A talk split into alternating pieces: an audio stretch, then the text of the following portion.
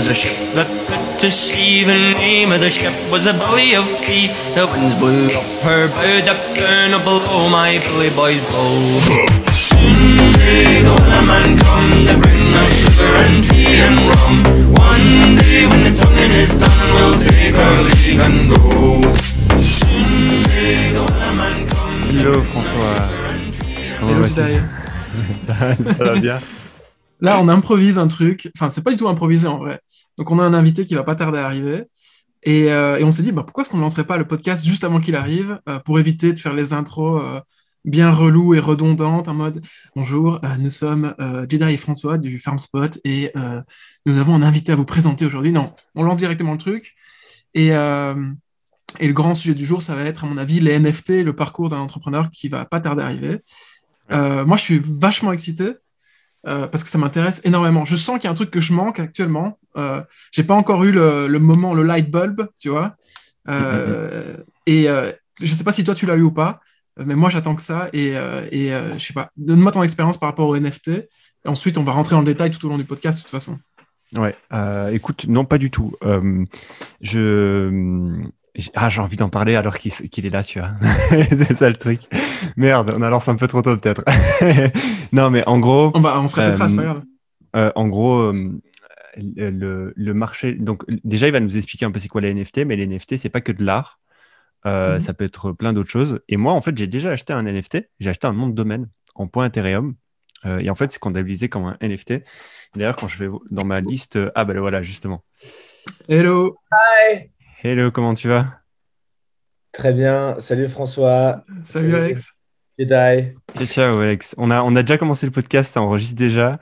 Euh, Ah. On a fait exprès pour te faire rentrer comme ça dans le vif du sujet. Trop cool. Trop cool. Euh. Bah écoute, bienvenue à toi. Euh, Merci. On va, on va passer un petit moment ensemble. Euh, on parle de, de ce que tu veux. Euh, ça va être assez freestyle. On sait que tu as un sujet de prédilection et tu as un parcours très particulier. Et on a envie quand même de parler de ça parce que, parce que je pense qu'il y a plein de plus-values qu'on peut, qu'on peut en tirer, même pour nous deux, en fait, à la base.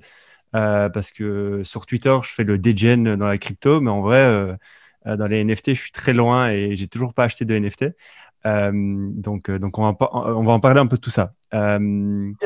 François, te- moi je te connais un peu quand même parce qu'on a déjà fait des calls, mais, mais François te connaît pas trop au niveau de ton parcours. Enfin, il s'est renseigné, je pense. Mais je serais curieux de savoir un peu qui tu es, quel âge tu as, d'où tu viens. Euh, c'est intéressant de savoir d'où tu viens et, euh, et nous faire une quick overview de, de ton parcours et, euh, et, et qu'est-ce que et après tu nous parleras aussi de, de ce que tu fais maintenant et pourquoi tu le fais et j'aurai quelques remarques aussi à faire là-dessus. Vas-y, est-ce que tu peux un peu nous intro tout ça? Ok, bien sûr, pas de problème. Bah, déjà, merci beaucoup de m'avoir invité. C'est super gentil. Donc, je m'appelle Alexandre Masméjean.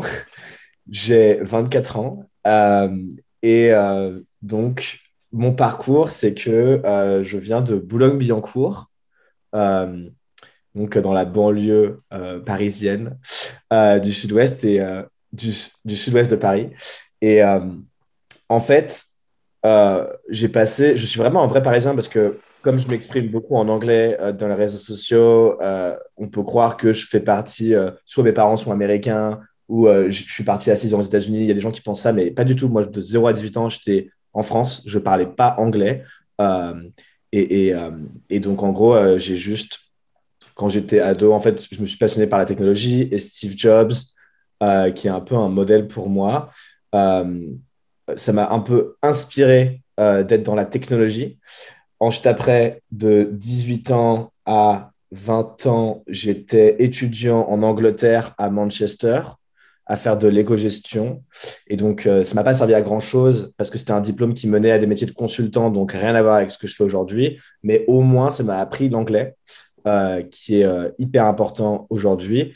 Et euh, ensuite, juste après mon, mon bachelor, ma licence, j'ai décidé de faire une startup pendant en gros un an où l'incubateur de l'université m'a donné de l'argent, mais en fait, je me suis rendu compte que euh, les incubateurs d'université, euh, c'est pas très bien. Euh, les environnements, euh, c'est pas le meilleur environnement en fait pour démarrer une startup ultra ambitieuse et améliorer la société, changer le monde, etc. C'est pas possible à partir de Manchester en Angleterre et euh, il fallait que je vois plus grand. Et du coup, après cette mini startup d'impression 3D où j'ai vu que ça avançait pas trop, euh, j'ai fait pas mal d'erreurs d'entrepreneur de débutants, etc. Euh, je suis rentré à Paris chez mes parents parce que bah, j'avais pas d'argent. Enfin, j'ai jamais eu de job de ma vie. Donc, du coup, bah, j'étais juste chez mes parents et en fait, euh, je me suis dit, bon, bah, qu'est-ce que je fais? Euh, Je sais qu'une leçon que j'avais apprise de ma startup ratée après mes trois ans à l'université, donc j'avais fait trois ans à l'université, un an à faire ma startup, donc j'avais 21 ans, je me suis dit, bah, il faut que je rencontre euh, les, meilleures personnes possibles, les personnes qui, veulent, qui sont plus ambitieuses possibles, qui, veulent, qui veulent vraiment changer les choses comme moi. Et naturellement, quand tu es à Paris, c'est The Family, qui, est, qui est ce groupe de personnes. Et du coup, j'allais tout le temps à coup d'État.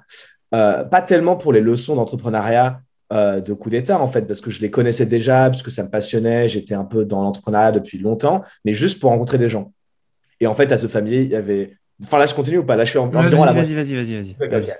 Euh, je suis à la moitié de mon parcours là. Et donc, en gros, à... j'allais tout le temps à coup d'État. Et en fait, à l'époque, il y avait un programme qui s'appelle Reverse pour les jeunes de The Family.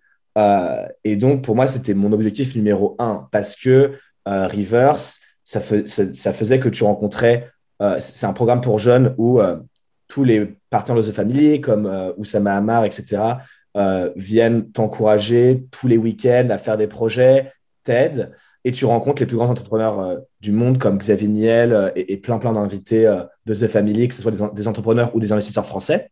Et donc c'était mon objectif parce que je me disais, si je suis là-dedans, ça va bien se passer, je vais être entouré par les bonnes personnes. Et en fait, je n'ai pas été pris à Rivers. Et au début, je demande à Elsa Cohen qui a créé Rivers, s'il te plaît, est-ce que tu peux me passer la mailing list? Parce qu'en fait, avec des potes, on a envie de faire le nôtre quand même et on a envie de voir qui aussi est chaud pour faire notre propre Reverse et elle n'a pas voulu euh, me donner la mailing list. Du coup, ce qu'on a fait, c'est que euh, on a envoyé plein de messages au Slack de coup d'État, à, quelques potes que je m'étais fait de mon univers coup d'État. Euh, et on s'est dit, les gars, venez, juste on crée un site web. on a créé un Squarespace, un truc comme ça. Et on a dit, voilà, on s'appelle S-River. on, a, on a renversé Rivers. Euh, et nous aussi, on veut le faire. Euh, on n'a pas envie de, de, passer à côté de ça. Parce qu'en France, il n'y a rien d'autre, en fait. Si tu n'es pas pris à Rivers, euh, en fait, il n'y a aucune solution si tu veux changer le monde. C'est, Rivers, ça te met dans un environnement qui est incroyable. Et, j'ai aussi appliqué à d'autres programmes, comme par exemple Entrepreneur First ou d'autres trucs. Mais à chaque fois, je me faisais refuser de partout, en fait.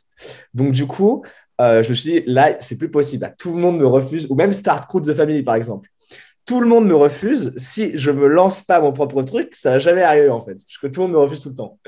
Et du coup, avec un pote, on a fait ça, avec deux autres potes, Maxime Konzelman et euh, Clément Robin, que je salue. Et, euh, et du coup, euh, on était dans le studio de Clément Robin, on était dans 15 mètres carrés, on est en janvier 2019. Et il y a 40 personnes qui ont appliqué, on en a pris 10. Et ils sont ultra motivés parce qu'ils viennent de partout en France. Euh, on n'est pas comme The Family, on va pas sponsoriser les voyages, mais il y a des mecs qui viennent de Lyon, de Lille, de Bordeaux. Euh, vraiment, on a trouvé 12 jeunes ultra motivés. Et donc, on est hyper content, mais on est dans 15 mètres carrés. C'est moi qui suis en charge d'inviter des gens. Et en gros, le premier week-end, je me rappellerai toujours, j'invite euh, Charles de Comet, le PDG de Comet, et, il vient. Et il dit Ouais, est-ce que je peux inviter mon COO, Corentin et tout? Je fais Bah ouais, trop cool. Et on était tous hyper contents. Mais en fait, c'était un 15 mètres carrés dans Paris et on était 17. Et genre, c'était, on était tellement, genre, on pouvait même pas sortir pour aller pisser et tout. C'était n'importe quoi. Et il y a Charles de Comet qui nous fait. Euh, mais les gars, euh, enfin, si vous voulez, euh, nous, on a un espace à République, vous pouvez venir tous les week-ends, il n'y a pas de problème. Et, et du coup, bah, S River, qui est, devenu, qui est ensuite devenu Météor parce que euh, The Family disait qu'on les copiait trop, un truc comme ça. Du coup, on a, on a essayé de, de, se différencier en branding et tout.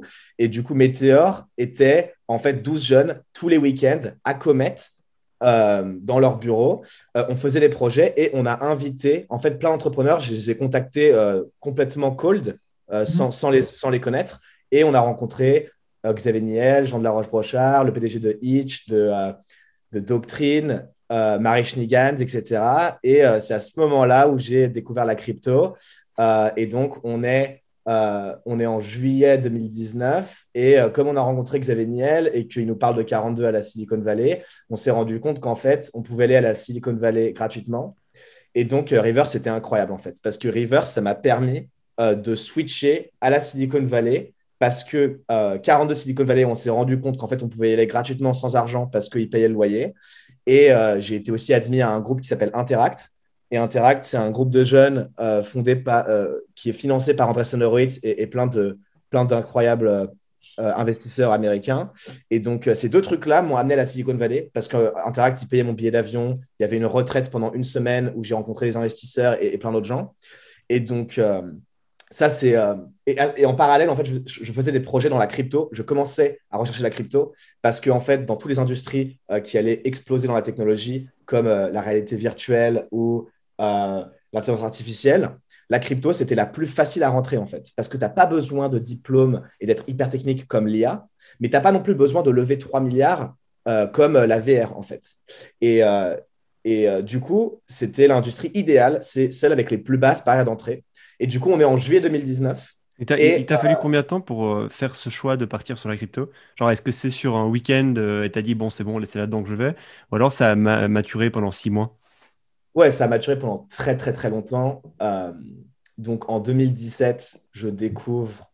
Euh, en fait, en 2012-2013, il y avait genre le plus gros geek de mon école qui avait déjà des bitcoins, mais j'avais un peu ignoré, enfin, je ne comprenais pas trop. Ensuite, en 2017, j'ai acheté 100 dollars de bitcoin et euh, je me suis fait un tout petit peu d'argent avec les ICO, etc. Et, et, du coup, je savais que c'était cool. Et en fait, ouais, quand j'ai arrêté l'université, je pouvais tout faire euh, et je me suis dit, bah, comment est-ce que je vais pouvoir sélectionner ce que je fais? Et en fait, j'ai sélectionné l'industrie qui était euh, la plus ambitieuse, qui allait transformer le monde euh, le, plus vite et avec les plus basses barrières d'entrée, en fait. Et c'est un peu, quand tu regardes Elon Musk, Jeff Bezos, Mark Zuckerberg, ils ont tous sélectionné l'industrie avec les plus basses barrières d'entrée et la plus ambitieuse. Au début de leur carrière aussi, c'était Internet. Et ça a l'air hyper rationnel comme choix. Genre, c'est à, posteriori que tu as réussi à faire l'analyse ou bien alors sur le moment même, tu étais déjà en train de c'est sur le moment même. C'est, euh, en fait, c'est juste, j'ai réellement envie euh, d'être euh, le prochain Elon Musk ou Steve Jobs. En tout cas, j'ai envie d'essayer, en fait. Et du coup, il faut juste regarder qu'est-ce qu'ils ont fait. Et bah, on va reverse engineer tout ça. Et, en fait, c'était quoi au début? Et au début, tous les plus grands entrepreneurs du monde ont commencé par Internet. En tout cas, celle de la génération, pas Steve Jobs et, Bill Gates, ils sont trop vieux, mais, mais, mais la génération aujourd'hui des, des, leaders, ils ont tous commencé avec Internet.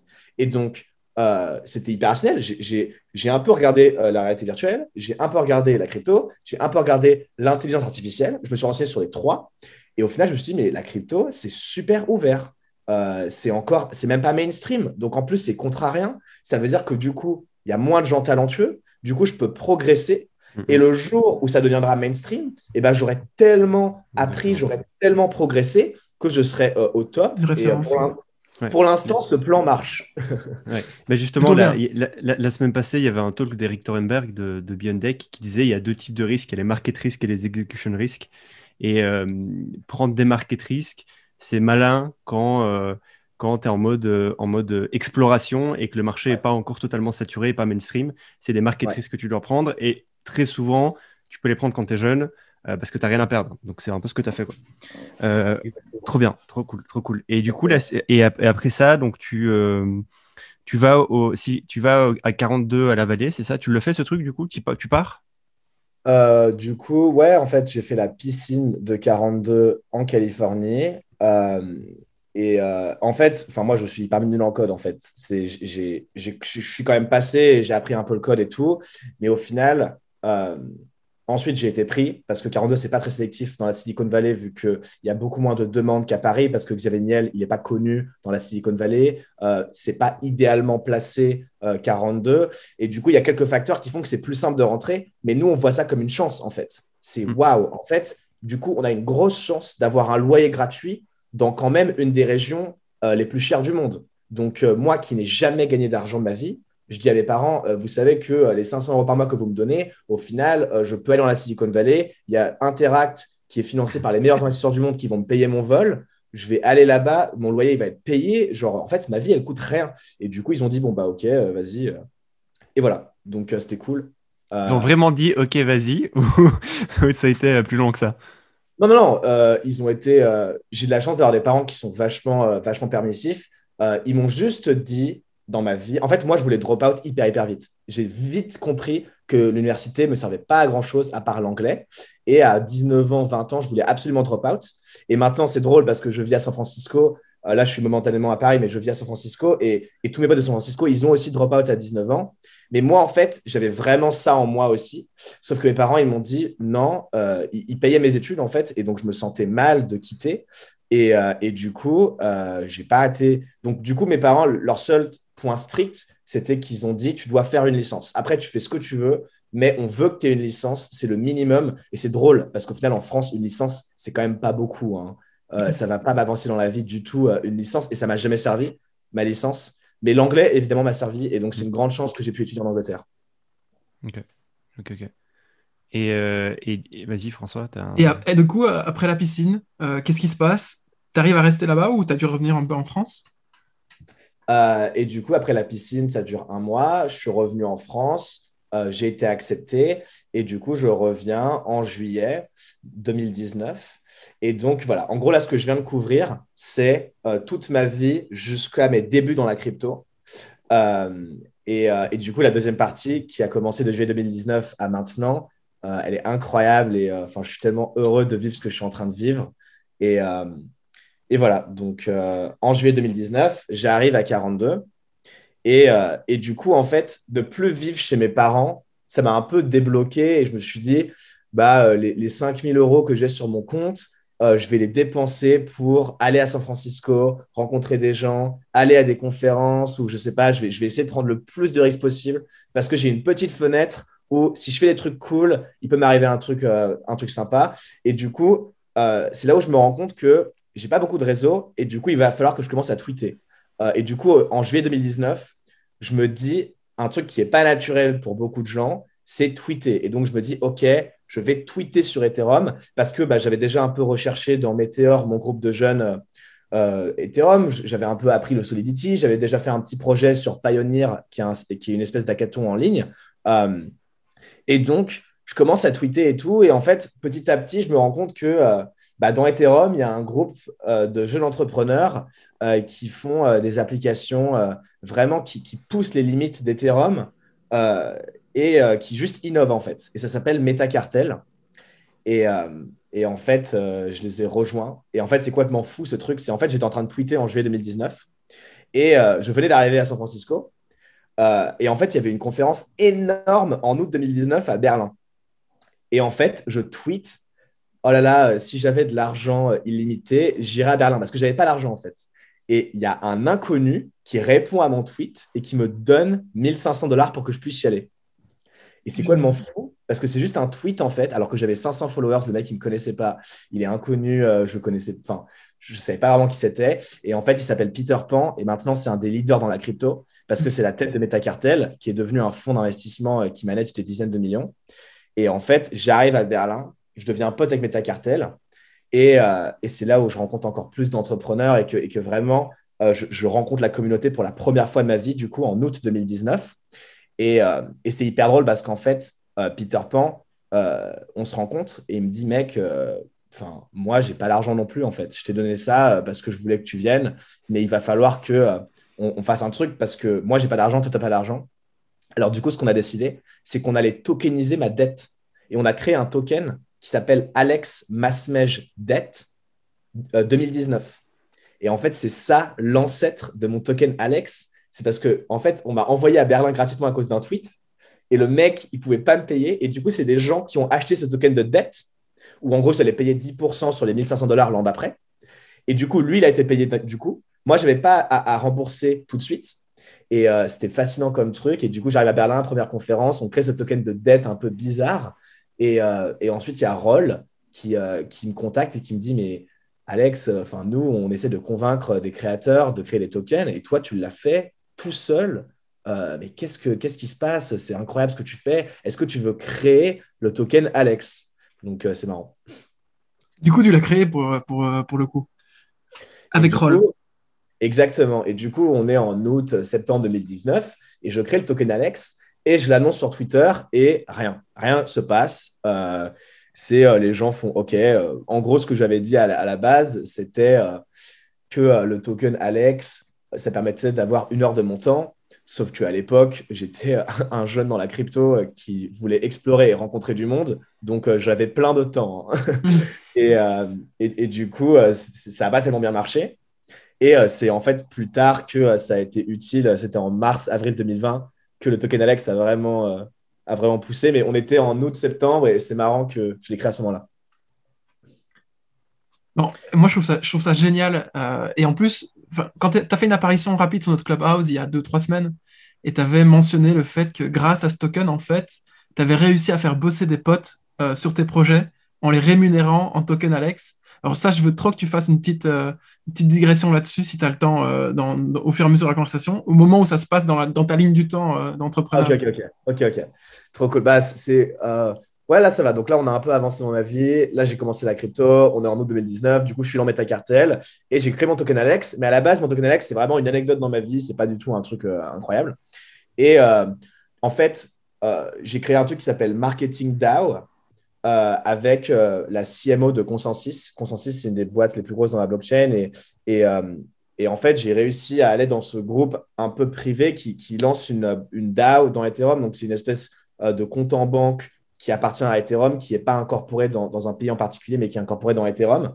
Et notre but, c'est qu'on va donner euh, des, des grants, des dons à des gens qui veulent faire le marketing d'Ethereum. Et comme moi, bah, j'étais sur Twitter, je commençais à être un petit peu populaire, j'avais peut-être 1000 abonnés. Euh, et bah, les gens trouvaient que j'étais plutôt bon en marketing. Et du coup, euh, je suis rentré dans ce groupe-là. Ça m'a un peu fait avancer en notoriété. J'ai rencontré des gens vachement cool. Mais au final, Marketing DAO ne marche pas si bien que ça. Euh, et c'est pas grave, en fait, je continue, je continue à faire des expérimentations. Et euh, en janvier, février, je fais un autre truc qui s'appelle Rocket. Et en gros, Rocket, c'est euh, un projet où les NFT, donc par exemple l'art digital, les noms de domaine, enfin vraiment toutes ces catégories qui, qui en fait un actif qui n'est pas de l'argent sur Ethereum, je voulais en fait créer un truc pour faire des prêts contre ça en fait, un peu comme un marchand à gage. En gros, parce que je me disais, en fait, la crypto, c'est top, mais ça bénéficie qu'aux les gens qui ont déjà de l'argent. Parce que pour emprunter de l'argent dans les plateformes de prêt et d'emprunt sur Ethereum, il faut mettre plus d'argent mhm. que tu en ressors. Donc, c'est bien pour les traders et les gens riches, mais je me suis dit, c'est un peu. C'est un peu bizarre, il faut trouver des façons alternatives de le faire. Donc, j'ai créé une communauté à l'époque qui s'appelait la DeFi sous-collatéralisée. Et au final, ce groupe explose. Il y a 500 personnes. Euh, et il y a plein de working groups qui se passent et tout. Et c'est là, en fait, où je, fonce à fond dans le sujet et je me rends compte en fait, les NFT, ça pourrait être un collatéral, en fait. Tu pourrais mettre un CryptoKitty, tu pourrais mettre euh, un parcelle euh, de Decentraland, qui est un peu le Minecraft crypto où tu peux acheter de l'immobilier virtuel ou juste de l'art en fait. De l'art qui coûte 5000 euros, bah, tu pourrais peut-être le, mettre et du coup, bah, tu génères 2000 euros en fait. Et, si tu ne repayes pas, et bah, on va te liquider ton art. Et en fait, ça se passe. Et euh, bah, c'est mon plus grand succès à l'époque parce qu'il euh, y a peut-être 80 000 dollars dans la DAO. Euh, il y a Metacoven qui est un grand collectionneur, le mec qui a acheté Beeple là six mois plus tard, qui vient et qui dit Mec, j'ai 200 000 dollars de Decentraland, j'aimerais trop avoir un prêt, etc. Et donc, bah, c'est le plus grand truc que j'ai fait à l'époque. J'étais hyper content. Quand, tu dis que tu le crées, c'est toi qui codes ça ou bien tu t'entoures en fait de dev et tu leur dis bah, c'est ça la roadmap produit. Allez les gars, on, vous, sortez un, product. Ou c'est toi qui mets la main dans le cambouis? Euh, en fait, c'est ni l'un ni l'autre parce que la crypto, c'est open source. Donc, du coup, le code, il existe déjà. Et en fait, il y a déjà des, euh, il y a déjà des applications euh, qui permettent de juste redéployer le, le, smart contract sans coder, en fait. Donc, en fait, Rocket, c'est une DAO. Ça veut dire qu'en gros, il y a des gens qui vont voter si on fait un prêt, oui ou non, à cette personne. Et en gros, bah, il y a un site qui s'appelle DAOhouse qui a été créé par mes amis de Metacartel pour juste redéployer ça sans coder. Et donc, moi, j'en redéploie une. Euh, et euh, je vais dans DAHouse, qui est cette interface-là, qui, qui bug vachement. C'est vraiment pour les gens dans la crypto. Euh, si tu ne comprends pas la crypto, ce site, c'est du chinois. Hein. Et, du coup, je vais sur, je vais sur DAHouse, je redéploie mon truc. Et en fait, c'est ça un peu ma force dans la crypto. C'est que, en fait, il y a plein de codes qui marchent dans la crypto. Et, et, en fait, si tu prends ce qui existe déjà, les primitifs qui existent déjà, et que tu fais des, euh, des nouveaux concepts innovants, et ben la communauté, elle va adorer en fait. Parce que c'est du code qui est battle testé, c'est intéressant, c'est quand même quelque chose de nouveau. Et donc, du coup, je n'ai pas eu besoin d'avoir d'équipe produit au début. Mais oui, ensuite, comme ça a un petit peu marché Rocket, j'ai attiré des développeurs. il y a Paul Berg de Sablier, qui est un bon pote à moi, qui a commencé à pusher un peu des changes et tout. et donc, c'était cool. Et en gros, dans la DAO, il y a 80 000 dollars et je fais, je fais deux, trois conférences où je parle de Rocket, j'ai fait des podcasts et ça se passe bien, mais bon, c'est pas un succès énorme. Euh, par exemple, moi, je connaissais AAV euh, au début en 2019 quand ils avaient rien, et maintenant AAV, c'est un des plus grands trucs du monde. Euh, Rocket, c'était pas ça. Rocket, c'était 80 000 dollars dans une DAO, c'était pas non plus époustouflant. Et en fait, il y a des investisseurs qui commencent à me contacter, mais c'est pas Andreessen Horowitz, c'est des investisseurs dans la crypto. Qui, sont voilà qui sont intéressés par ce que je fais et, et donc je me dis ok c'est cool là c'est un des meilleurs trucs que j'ai pu faire dans ma vie je sens que je progresse et tout mais c'est pas non plus le truc euh, incroyable qui va me propulser, etc. Et du coup, euh, le Covid arrive. Et du coup, je me dis, bon, bah, j'arrête Rocket parce que euh, je pense pas que. Je pense que le Covid, tout le monde s'est remis en question pendant le Covid. Et je me suis dit, est-ce que vraiment les gens ont besoin de collatéral NFT pour la DeFi? Je pense que Alex, tu t'es un petit peu trop enfermé dans une micro, micro niche. Et du coup, en fait, dans le Covid, tout simplement, je suis chez mes parents, j'ai pas d'argent on m'a coupé le premier et seul salaire que j'ai jamais eu dans ma vie, en fait. C'était une marque dans le marketing. Euh, genre, je faisais des vidéos pour une application, j'étais payé un petit peu d'argent, ça me permettait de vivre depuis deux mois. Et, euh, ils me coupent euh, mes revenus, donc j'ai pas d'argent, je suis chez mes parents. j'ai dû revenir de San Francisco du coup. et en fait, j'ai une opportunité énorme, c'est que bah, avec Rocket et, ce que j'ai fait un peu dans la crypto, qui, est, qui était cool et la communauté commençait à bien euh, me supporter parce que la communauté Ethereum, elle est hyper, hyper sympa et généreuse en fait. Parce que Ethereum, c'est vraiment des jeux à somme positive. Ça veut dire que bah, si ça marche bien pour moi, je vais créer un étude de cas qui va renforcer Ethereum, etc. Donc, c'est vraiment gagnant-gagnant pour tout le monde. Et donc, en fait, la dernière conférence avant que le Covid arrête tout, c'est ici, ici à Paris. Et euh, bah, c'est des Français. Et donc, Simon Polro et, tous les gens français, bah, je les connais, puisque ça fait peut-être euh, à l'époque six mois que j'étais dans Ethereum. Et euh, ils me disent bah, Alex, tu as le main stage de Ethereum, tu as le main stage de cette conférence. Je ne sais plus où c'était à Paris, mais c'était un endroit énorme. Et vas-y, fais ce que tu veux, tu vois. Parle de, parle de ton token Alex si tu veux. Mais à l'époque, le token Alex, il n'y avait rien qui s'était passé dessus. Et je me dis, OK, c'est maintenant ou jamais, Alex. Là, tu n'as pas d'argent tu n'as pas envie de prendre de job, il va falloir que tu trouves un truc et que tu fasses une annonce forte, quoi. Et du coup, euh, bah, j'arrive et je dis, euh, bah, écoutez, euh, c'est mon token Alex, je raconte un peu les, tokens, les personal tokens, ce que j'ai appris. et je savais qu'à la base, ça marchait pas très bien, le token Alex, il n'y avait pas beaucoup de traction. Et je dis, voilà, en fait, j'ai envie de lever 20 000 dollars pour aller à San Francisco et réaliser mon rêve de devenir entrepreneur dans la technologie, dans la crypto. Et, euh, voilà, j'ai besoin de ça parce que euh, j'ai n'ai pas d'argent. Je ne peux pas me payer d'aller à San Francisco. Faut que je paye un, faut que je paye un avocat. Et, euh, voilà. Et, et j'ai dit, à l'époque, je ne savais pas trop, mais j'ai dit, on, va réfléchir à comment essayer de, rembourser les gens. Et au final, il y a plutôt une bonne réponse, mais il n'y a rien de spécial qui se passe. Et deux, trois semaines après, je fais, bon, bah vas-y, je vais le faire réellement. Et donc, je poste le truc. je mets une Google Form où les gens ils peuvent payer à mon adresse Ethereum. Et en fait, je lève les 20 000 dollars en trois jours, un truc comme ça. Et là, les médias ont commencé à énormément s'intéresser à ça et à faire waouh, un entrepreneur lève 20 000 dollars avec une human IPO, etc. Euh, et, c'est là où je me dis waouh, en fait, ça a vraiment plu aux gens. Et, euh, du coup, voilà. Donc, ça s'est passé cette vente et euh, c'était 15% de mes revenus pour les trois prochaines années que, que je vais donner tous les trimestres à ces gens-là. Et en fait, c'était juste la vente de 20 000 dollars et c'était juste 10% des Alex que j'ai donné également euh, comme cadeau. Et je me dis, bah, du coup, là, j'ai tous les Alex sur Uniswap euh, et il va falloir trouver d'autres trucs parce que eux, pour eux, c'est pas un investissement. Là, si tu Alex aujourd'hui, c'est pas un investissement. Les 20 000 dollars et euh, le, partage de, de revenus, c'était juste pour 30 personnes qui ont fait ça, du coup, et qui m'ont un peu propulsé parce que c'était le premier truc viral de Alex. et du coup, en fait, j'ai passé le reste de l'année à faire deux choses. Euh, rencontrer d'autres cofondateurs et essayer de faire une startup avec eux, parce que du coup, j'avais un peu d'argent, j'étais un peu plus libre. Et de deux, euh, bah, juste faire des, faire, des, faire des nouveaux produits avec le token Alex, parce que je savais que ça plaisait aux gens. Donc voilà. Génial. Euh, tu penses quoi des personal tokens, du coup Maintenant que tu en as créé un et que tu l'as utilisé, est-ce que tu es arrivé au bout du, au bout du sujet? Est-ce que tu vois d'autres opportunités? Moi, je, vois, moi je, suis pas mal euh, euh, rallye, du coup, try rolls aussi, etc.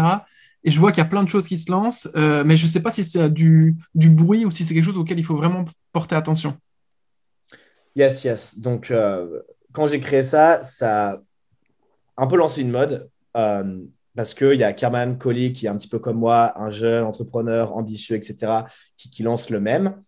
Euh, en fait, les personal tokens, et c'est ça que j'ai appris avec Alex. En fait, Alex, j'ai fait ma petite ISA de 20 000 dollars, mais en fait, il y avait, pas marqué dans le code en fait. Je pouvais partir avec l'argent et je peux toujours le faire et partir avec un montant d'argent énorme et, scammer les gens. Mais moi, je suis un cas spécial parce que je suis un peu connu dans la crypto euh, et la crypto, c'est toute ma vie. Donc, si jamais je fais un scam, euh, ma réputation est ruinée et donc euh, je ne suis pas incité à faire ça du tout.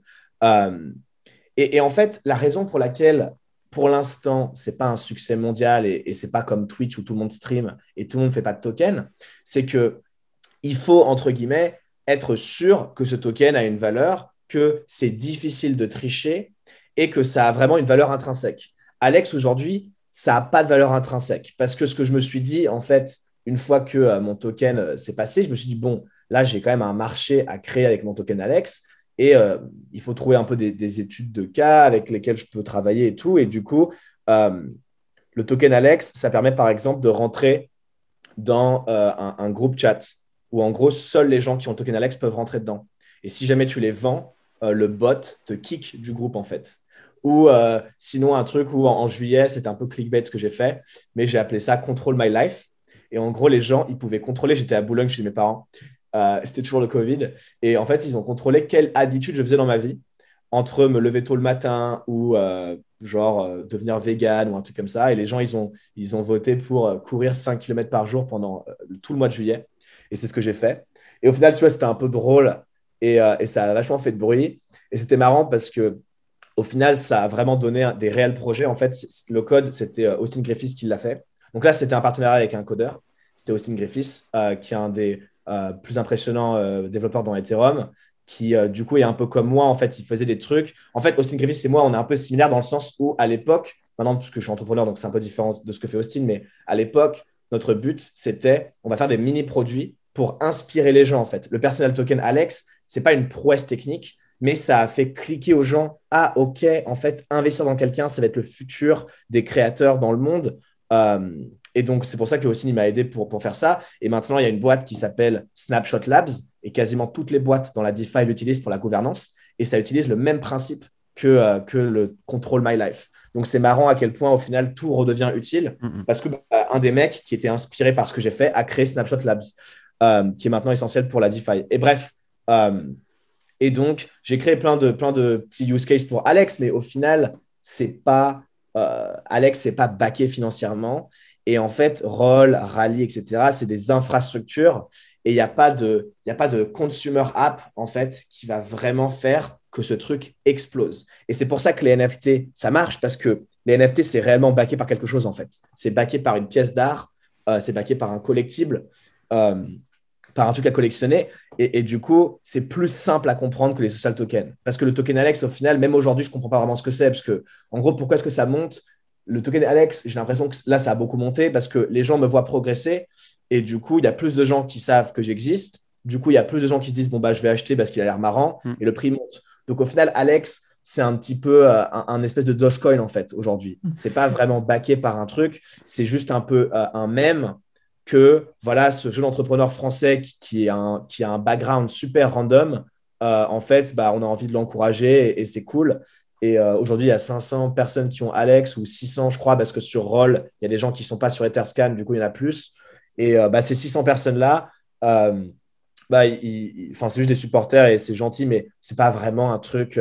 je vais faire tout, évidemment, pour les remercier plus tard. Mm. Et euh, on va voir ce qu'on peut faire euh, pour, euh, pour les récompenser de m'avoir soutenu, parce que ça m'a beaucoup aidé, évidemment, le token Alex en notoriété, en réseau, etc. Mais, mais pour l'instant, ça n'a pas de valeur intrinsèque, et c'est ça le problème des personal tokens. Et donc, c'est le moment où tu pivotes vers les NFT, c'est ça? Et du coup, ouais, en fait, dès que j'ai fait mon token Alex, mon image dans la crypto, elle a beaucoup, beaucoup monté. Au bout des prochains mois. Et du coup, je parlais à des, je parlais à des investisseurs qui, du coup, savaient que euh, le but du token Alex, c'est que j'allais faire une startup. Donc, du coup, plein d'investisseurs commencent à me rencontrer euh, et à s'intéresser à moi et à dire Ouais, tu as un parcours euh, vachement cool parce qu'au final, un entrepreneur, quand il lève des fonds, il dit souvent un truc c'est quel est ton unfair advantage? Quel est ton edge en tant que founder? Ça veut dire quel est ton avantage compétitif que personne d'autre n'a fait? Et donc là, j'étais un cas intéressant parce que quasiment personne dans le monde n'a créé son propre token et n'a cette expérience unique que j'ai de tout ce que j'ai appris en fait sur comment créer son propre token. Et donc à chaque fois, les entrepreneurs, enfin les investisseurs me disaient, euh, du coup, est-ce que tu vas créer une plateforme pour que tout le monde puisse le faire, etc. Un peu comme euh, Justin Kahn de Twitch. Son histoire, elle est folle puisque c'était mm. quand même un mec qui se filmait tout seul et ensuite il a créé une plateforme pour que tout le monde puisse se filmer. Et moi, j'ai créé mon token euh, qui était également bizarre que, que Justin. Et, euh, et bref, et donc c'est marrant parce que du coup, est-ce que la suite logique, ça serait faire ma plateforme où tout le monde peut se tokeniser? Et, euh, et je me suis dit, ouais, je pense que c'est ça ce que je veux faire. Et du coup, quand je regarde encore une fois rationnellement, un peu comme quand j'ai choisi mon industrie, je regarde rationnellement et je me dis, OK, euh, il faut que ça soit renforcé on-chain. Il ne faut pas que ça soit un même comme Dogecoin. Sinon, il va y avoir des gens anonymes qui vont arnaquer les autres. Euh, sinon, les gens, ils vont pas comprendre parce qu'ils vont se dire, mais j'investis dans quoi en fait? C'est pas un truc concret. Et donc, je me dis, il faut que ça soit backé par un revenu concret. Et ensuite, une fois que tu te dis ça, tu te dis, OK, euh, mais le problème, c'est que si c'est backé par un revenu concret dans la vie de tous les jours, payé en fiat, euro ou dollar, ça va pas marcher parce que du coup, tu dois partenaire, tu dois partenaire avec une boîte d'avocats, euh, qui va te dire OK, il a bien payé ceci et du coup on met dans la blockchain. En gros, s'il y a de la, s'il y a du monde réel en fait dans l'équation, ça ajoute de la friction euh, dans euh, cette espèce de revenu qui va baquer la valeur du token. Et par exemple, Lambda School, qui est une école pour, pour les revenus et, l'alignement des revenus avec les ISA et tout, eux, ils sont partenaires avec une, une boîte. C'est ce que Eric Thorenberg euh, m'a dit parce qu'en fait, on a pensé pendant un moment à faire un fellowship de personal token avec Eric. Et au final, on l'a pas fait parce que c'est hyper dur en fait en dehors de la crypto. Euh, et Lambda School, ce qu'ils font, c'est qu'ils partenairent avec une boîte dans le droit euh, et que nous, on n'était pas prêt à faire ça et on ne peut pas faire ça dans une boîte aujourd'hui, c'est encore trop tôt. Et je me suis dit, mais en fait, mais il y a qui, du coup, qui fait de l'argent sur la blockchain aujourd'hui, en fait? Et quand tu regardes, c'est les créateurs de NFT. C'est eux, ils se font de l'argent.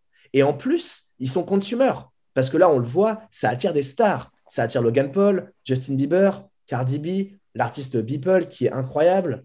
Euh, et je me dis, mais attends, moi, je suis un mec qui suis plutôt fort en marketing. Je l'ai prouvé et j'ai beaucoup appris sur le marketing. Donc, je suis vraiment un, consumer founder.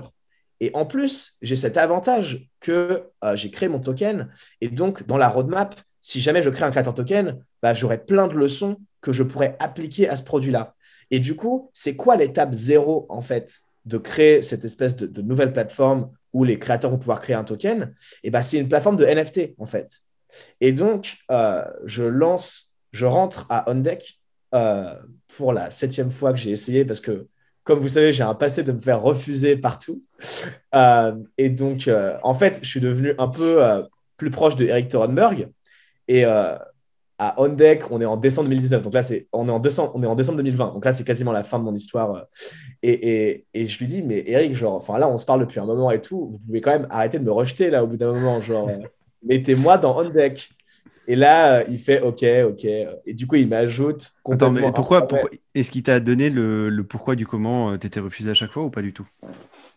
Bah, en fait, c'est un peu comme quand Entrepreneur Force m'a refusé ou The Family m'a refusé ou tous les programmes auxquels j'ai refusé. C'est juste que, euh, en fait, et c'est ce que Erika m'a expliqué parce que Erika Batista euh, travaille en deck, c'est que je passe pas les filtres normaux parce que, euh, par exemple, on deck ou Entrepreneur First, ils font pas de paris sur les gens en fait. et moi, je suis techniquement, je suis un pari. Je suis trop risqué en fait quand tu es un, un, incubateur, un accélérateur ou une communauté. je suis trop risqué pour faire des paris. Et il y en a qui font des paris sur les gens, comme Interact, et ils ont, ils ont réellement fait un pari sur moi parce qu'ils sont financés par les meilleurs investisseurs du monde et euh, ils auraient pu ne pas me prendre parce que j'étais pas si impressionnant que ça en 2019 et, même aujourd'hui je débute encore. Euh, et ils ont parié sur moi en 2019. Mais en fait, OnDeck, c'est une communauté où ils peuvent pas faire. Euh, ils, sont en train de démarrer. moi, personnellement, je trouve que c'est une erreur et je pense qu'ils vont rectifier. Donc, OnDeck sont très réceptifs au feedback.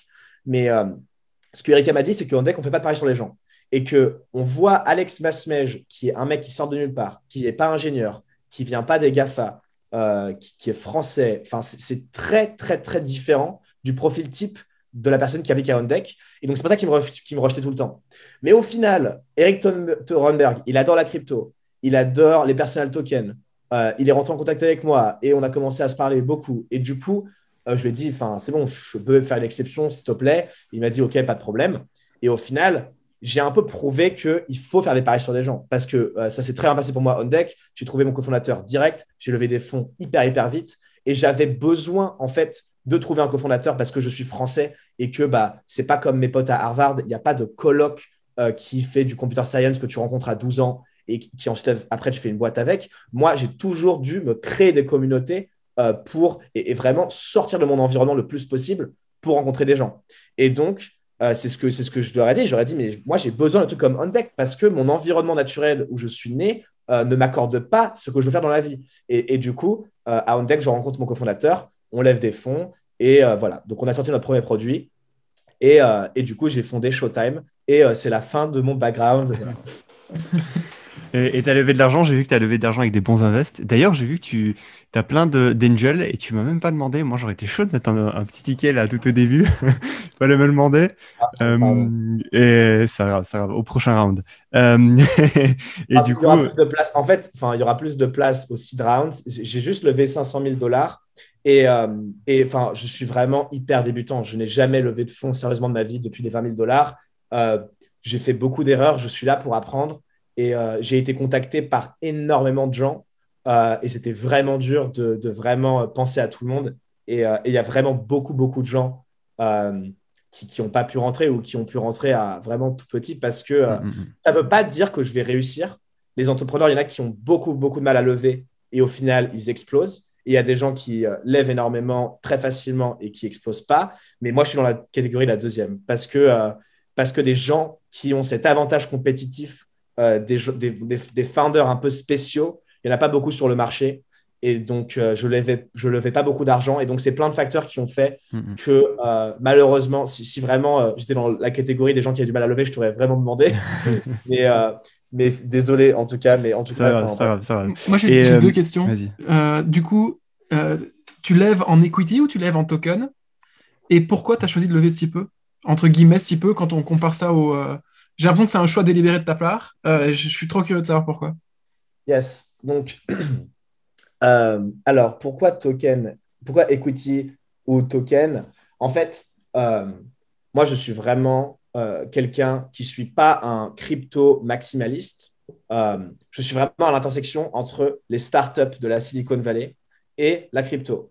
Et donc, en fait, faire un token, c'est bon que dans un cas, c'est si tu as un product market fit. Tu ne peux pas lancer un token euh, comme ça, où, ça arrive parfois, mais au final, ce n'est pas réellement une startup. C'est un protocole décentralisé dès le début et, et ce n'est pas très organisé, mais ça, peut marcher aussi. Je ne dis pas que ça ne marche pas. Et par exemple, YFI, Wire Finance, ce n'est pas une startup. Ça a commencé directement grâce à André Cronje, euh, qui, est incroyable, qui, qui a démarré avec un token. Mais moi, je suis un peu, euh, je, suis un peu le modèle euh, de Robert Lechner, qui est un de mes investisseurs, qui est le, CEO de Compound, qui appelle ça la décentralisation progressive. C'est qu'au début, tu n'as pas besoin d'un token. Euh, au début, il faut que les gens aiment ton produit, en fait. Les gens doivent aimer ton produit et tu dois trouver cette boucle, en fait, où si tu incites les gens à faire cette action-là de ton product market fit, et ben, du coup, ton produit va exploser. Mais tant que tu n'as pas cette boucle, le token qui représente du coup l'equity dans ta startup, euh, en fait, il va servir à rien parce que tu vas le, tu vas le distribuer à des gens qui ne savent pas quoi faire avec. Mhm. Alors que Compound, Uniswap, etc., ils ont tous trouvé un product market fit. Ils, étaient tous hyper successful en fait déjà avant le token. Et le token, il faut voir ça comme du gros hacking avec de l'equity. Et du coup, euh, j'ai fait le modèle standard des entrepreneurs dans, la Silicon Valley euh, qui, qui, lèvent des fonds pour leur startup crypto. C'est-à-dire que je fais de l'equity et dans mon safe, donc dans le document euh, normalement typique de Y Combinator, on l'a modifié et on a dit le jour où ça deviendra un token, euh, les gens qui ont investi de l'equity vont recevoir la part de la cap table proportionnellement au token. Euh, il faut faire ça parce que sinon, ça veut dire que légalement, je peux ne pas donner de token. Et euh, ça serait euh, horrible pour les investisseurs, puisque c'est un peu le but qu'ils investissent dans moi, c'est d'avoir des tokens à la fin. Et donc voilà, Showtime ne va pas rentrer en bourse. Showtime, si ça réussit, ça sera un token. Ok. Et du coup, pour les 500K Pour les 500K, alors en fait, enfin, et en plus, franchement, c'est drôle que je m'exprime dessus parce que euh, je pense que moi, je n'étais pas à The Family. euh, je ne sais pas si vous êtes à The Family ou pas, mais enfin, Jedi, je crois que tu étais un peu The Family. Bref, et, en fait, moi, je n'ai pas d'expérience pour lever des fonds. Euh, et, j'étais à San Francisco avec des amis qui sont incroyables. Enfin, moi, un de mes colocs, il, sort avec Sam Altman, par exemple. Et enfin, je rencontre des gens exceptionnels tout le temps. Et en fait, ils faisaient tous le même levée de fonds. C'était 500K à 10 millions. Euh, et euh, ça n'a pas beaucoup de sens rationnel, je pense. Mais en fait, euh, comment je l'explique, c'est que en fait, bah, il y a beaucoup de demandes. Et donc, du coup, je lève pas beaucoup de fonds pour dérisquer ma startup. Donc, en gros, si jamais je fais en sorte que ma startup marche, bah, je vais le pouvoir lever à une bien plus grosse valorisation plus tard. Mhm. et en fait, je fais pas. En fait, c'est les réseaux sociaux, c'est pas un truc qui demande beaucoup d'employés.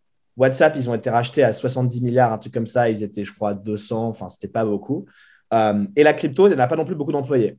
Donc là, on est, on est dans deux trucs où tu n'as vraiment pas beaucoup besoin d'employés. Tu dois juste avoir du talent. Tu dois exécuter très, très, très, très vite. Donc, on doit aller très vite là parce que là, les NFT, c'est hot today. Euh, et, du coup, il faut vraiment, euh, vraiment bosser beaucoup en ce moment. Mais mais ce n'est pas vraiment les fonds. Je n'ai pas besoin. Je crois que Maxime Coutet a fait une beaucoup plus grosse levée de fonds, euh, beaucoup plus impressionnante que la mienne. Euh, et, il est dans la réalité virtuelle. Mais c'est normal, c'est parce que lui, il crée un casque de réalité virtuelle et c'est beaucoup plus euh, intensif au niveau du capital. La crypto, ça ne l'est pas. Et en fait, à la fin de mes 500K, je pense que j'ai quand même assez de réputation pour continuer de lever au final et, et de faire un flat round, en fait. Et du coup, je n'ai pas besoin de beaucoup d'argent parce que si ça ne réussit pas, eh ben, je continuerai ma levée de fonds normale. Et si ça réussit, euh, eh ben, j'aurai un meilleur deal en tant qu'entrepreneur en fait. Ok, d'accord, très clair. Euh, du coup, tu parles de NFT et on n'a toujours pas parlé de ta du coup, de ton idée, de ton projet en cours là. Euh, moi, je veux juste parler du, du Nyan 4 qui s'est vendu hier à 580 000 dollars. Il y a 100 millions qui ont été dépensés au cours des 30, des 30, derniers jours, qui ont été investis dans les, dans les NFT au cours des 30 derniers jours. Il y a des fonds comme Blackpool, etc., que, je suis un peu, qui, euh, qui sont en train d'acheter plein de NFT. Qu'est-ce que c'est un NFT et qu'est-ce que tu apportes euh, avec ton projet? D'accord. Moi, moi, juste pour là-dessus, euh, j'y connais rien dans l'art. Euh, j'ai des amis qui sont artistes, j'ai des amis qui sont investisseurs dans l'art, et j'ai jamais rien compris dans l'art.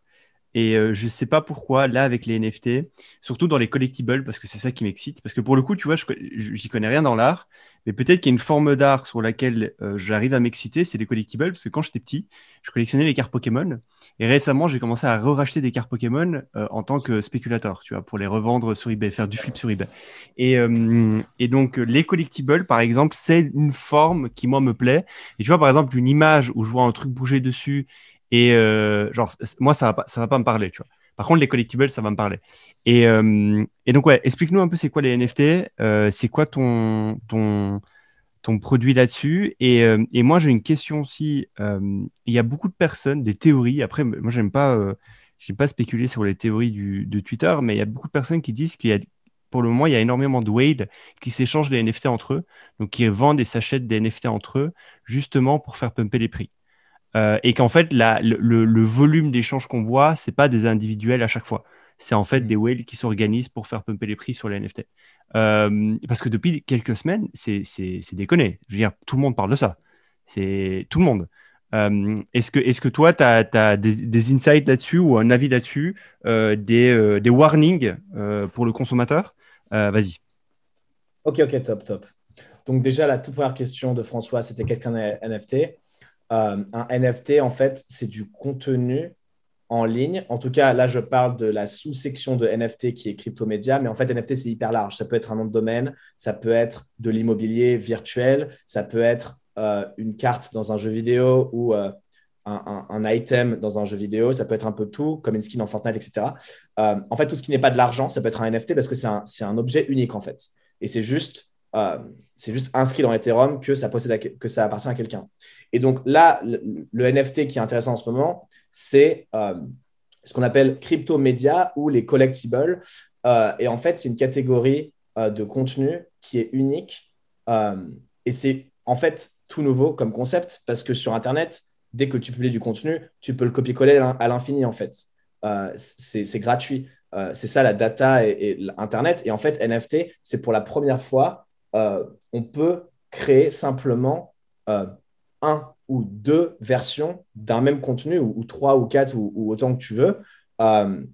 et c'est ça qui est incroyable. C'est que tu peux créer quelque chose de rare sur Internet, alors que normalement, tout ce que tu, es, tout ce que tu mets sur Internet, c'est copiable à l'infini et tu peux savoir qui l'a créé. Donc la provenance, c'est vraiment le lien avec le créateur qui est intéressant. Et euh, tu peux savoir qui le possède.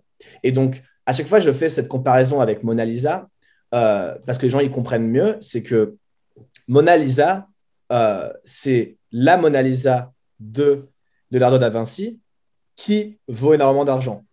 Si tu, si tu copies-colles Mona Lisa, ça vaut rien.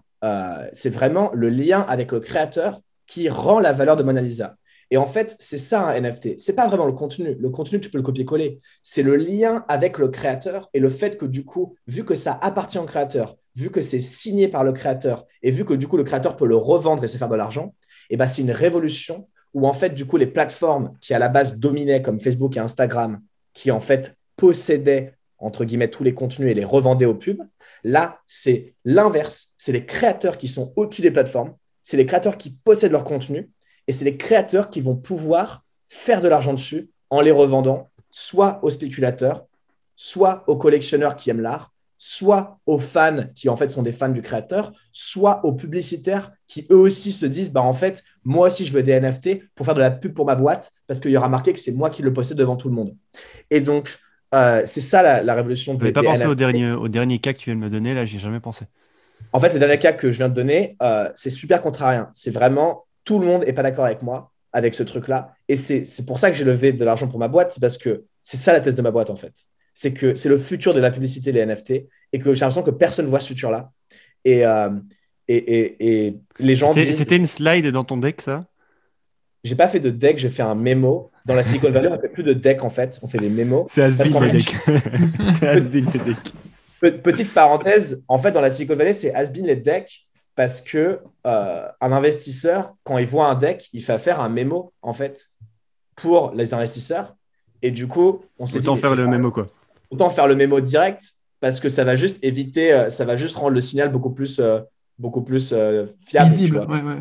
Exact. Donc du coup, dans la Silicon Valley, plus personne ne fait de deck en fait. Shamat, il partage ses mémos sur Twitter une fois tous les, tous les mois là. C'est une page, un one pager et il prend une décision à 200 millions. Euh, et c'est hyper drôle parce que euh, c'est hyper drôle à quel point dans la Silicon Valley, tout le monde est connecté à tout le monde parce que, euh, parce que vraiment, c'est arrivé super vite. Le, switch de deck à mémo, vraiment, c'est incroyable. Bref. et donc, c'était pas une side dans, ouais, c'était une side dans mon deck en fait. C'est de me dire que, en fait, les, les plateformes aujourd'hui de NFT, donc par exemple, Nyan4, c'est sur Foundation. Il y a aussi Zora, il y a SuperAir, il y a OpenSea, il y a Rarible. Et en fait, moi, ce que je disais, pour, pour ma plateforme qui est Showtime, c'est qu'en en fait, il y a deux types de plateformes aujourd'hui dans la crypto et pour acheter des NFT. Il y en a une, euh, c'est Rarible, OpenSea. C'est en gros, on va tout lister. On va tout lister et c'est grosso modo le bazar. Et euh, c'est top parce que du coup, tu peux un peu tout voir, etc. Tu peux vraiment explorer ce monde-là. Et c'est une marketplace. C'est très, très transactionnel. Euh, et ça ressemble un peu à eBay et tu peux un peu tout trouver, etc. Mais ce n'est pas vraiment joli pour l'utilisateur. Il n'y a pas de curation, en fait. on ne peut pas vraiment trier tout ça. Ensuite, il y a les deuxièmes types de plateformes comme Foundation, Zora, Super Rare, où en fait, c'est joli. C'est très joli même. Euh, ils ont des, des super interfaces. Euh, mais le problème, c'est qu'ils sont très, très sélectifs. Parce que pour, pour faire justement de la curation, pour trier ça, ils vont trier les artistes. Donc, ils vont les trier par différents aspects. Donc, par exemple, Nifty Gateway, ils vont voir est-ce que tu es connu ou pas? Si tu es connu, tu as beaucoup plus de chances de rentrer sur Nifty Gateway. Après, ils vont aussi dire, euh, par exemple, comme Super Air, est-ce que tu es un bon artiste? Sur Super Air, si tu n'es pas connu et que ton art est magnifique, ils vont te faire rentrer. Ou sinon, il y a, Zora. Et Zora, c'est un peu juste hipster. En gros, est-ce que si tu es bien connecté aux gens de Zora, etc., tu peux rentrer et tu es un peu un cool kid. Euh, donc, ça, c'est un peu la, vision un peu clubhouse, où en gros, c'est très fermé, c'est un cercle d'amis et tout. Mais en gros, ces trucs-là trucs sont fermés. Et, ces, toutes ces plateformes-là, c'est des marketplaces, en fait. Euh, c'est très transactionnel. Et moi, je me dis, mais en fait, 90% des gens dans le monde vont jamais acheter de NFT, en fait. C'est euh, c'est comme les gens qui tweetent sur Twitter. 90% des gens ne tweetent pas sur Twitter. Et donc, pourquoi mettre en avant le transactionnel autant que ça? Les fans, les collectionneurs, euh, toutes ces personnes-là, elles sont top, tu vois, mais c'est des gens un petit peu euh, qui se démarquent c'est un peu les, créateurs, ceux qui vont acheter les collectionneurs et tout, c'est vraiment des gens qui se démarquent. C'est comme sur Internet, il y a 1% de créateurs, de créateurs et 99% de consommateurs. Quoi. Ouais, et, 10% d'influenceurs ou, ou, marketeurs ou managers, enfin de, gens qui sont un peu au milieu, qui sont pas mal, mais oui, je suis d'accord avec toi. C'est vraiment une power law en fait. Et donc, euh, et donc en me disant ça, je me dis, mais en fait, il faut faire un réseau social où en fait, ouais, tu peux trouver dans l'interface comment les acheter, mais le but, c'est de rendre ça comme Instagram, en fait. C'est pas les gens, ils scrollent tous les jours sur les réseaux sociaux, ils vont pas acheter du contenu, en fait. Mais peut-être qu'un fan, peut-être qu'un collectionneur, peut-être qu'un machin va en acheter de temps en temps. Et, du coup, ça serait bien de répliquer un peu les débuts de Instagram ou Pinterest.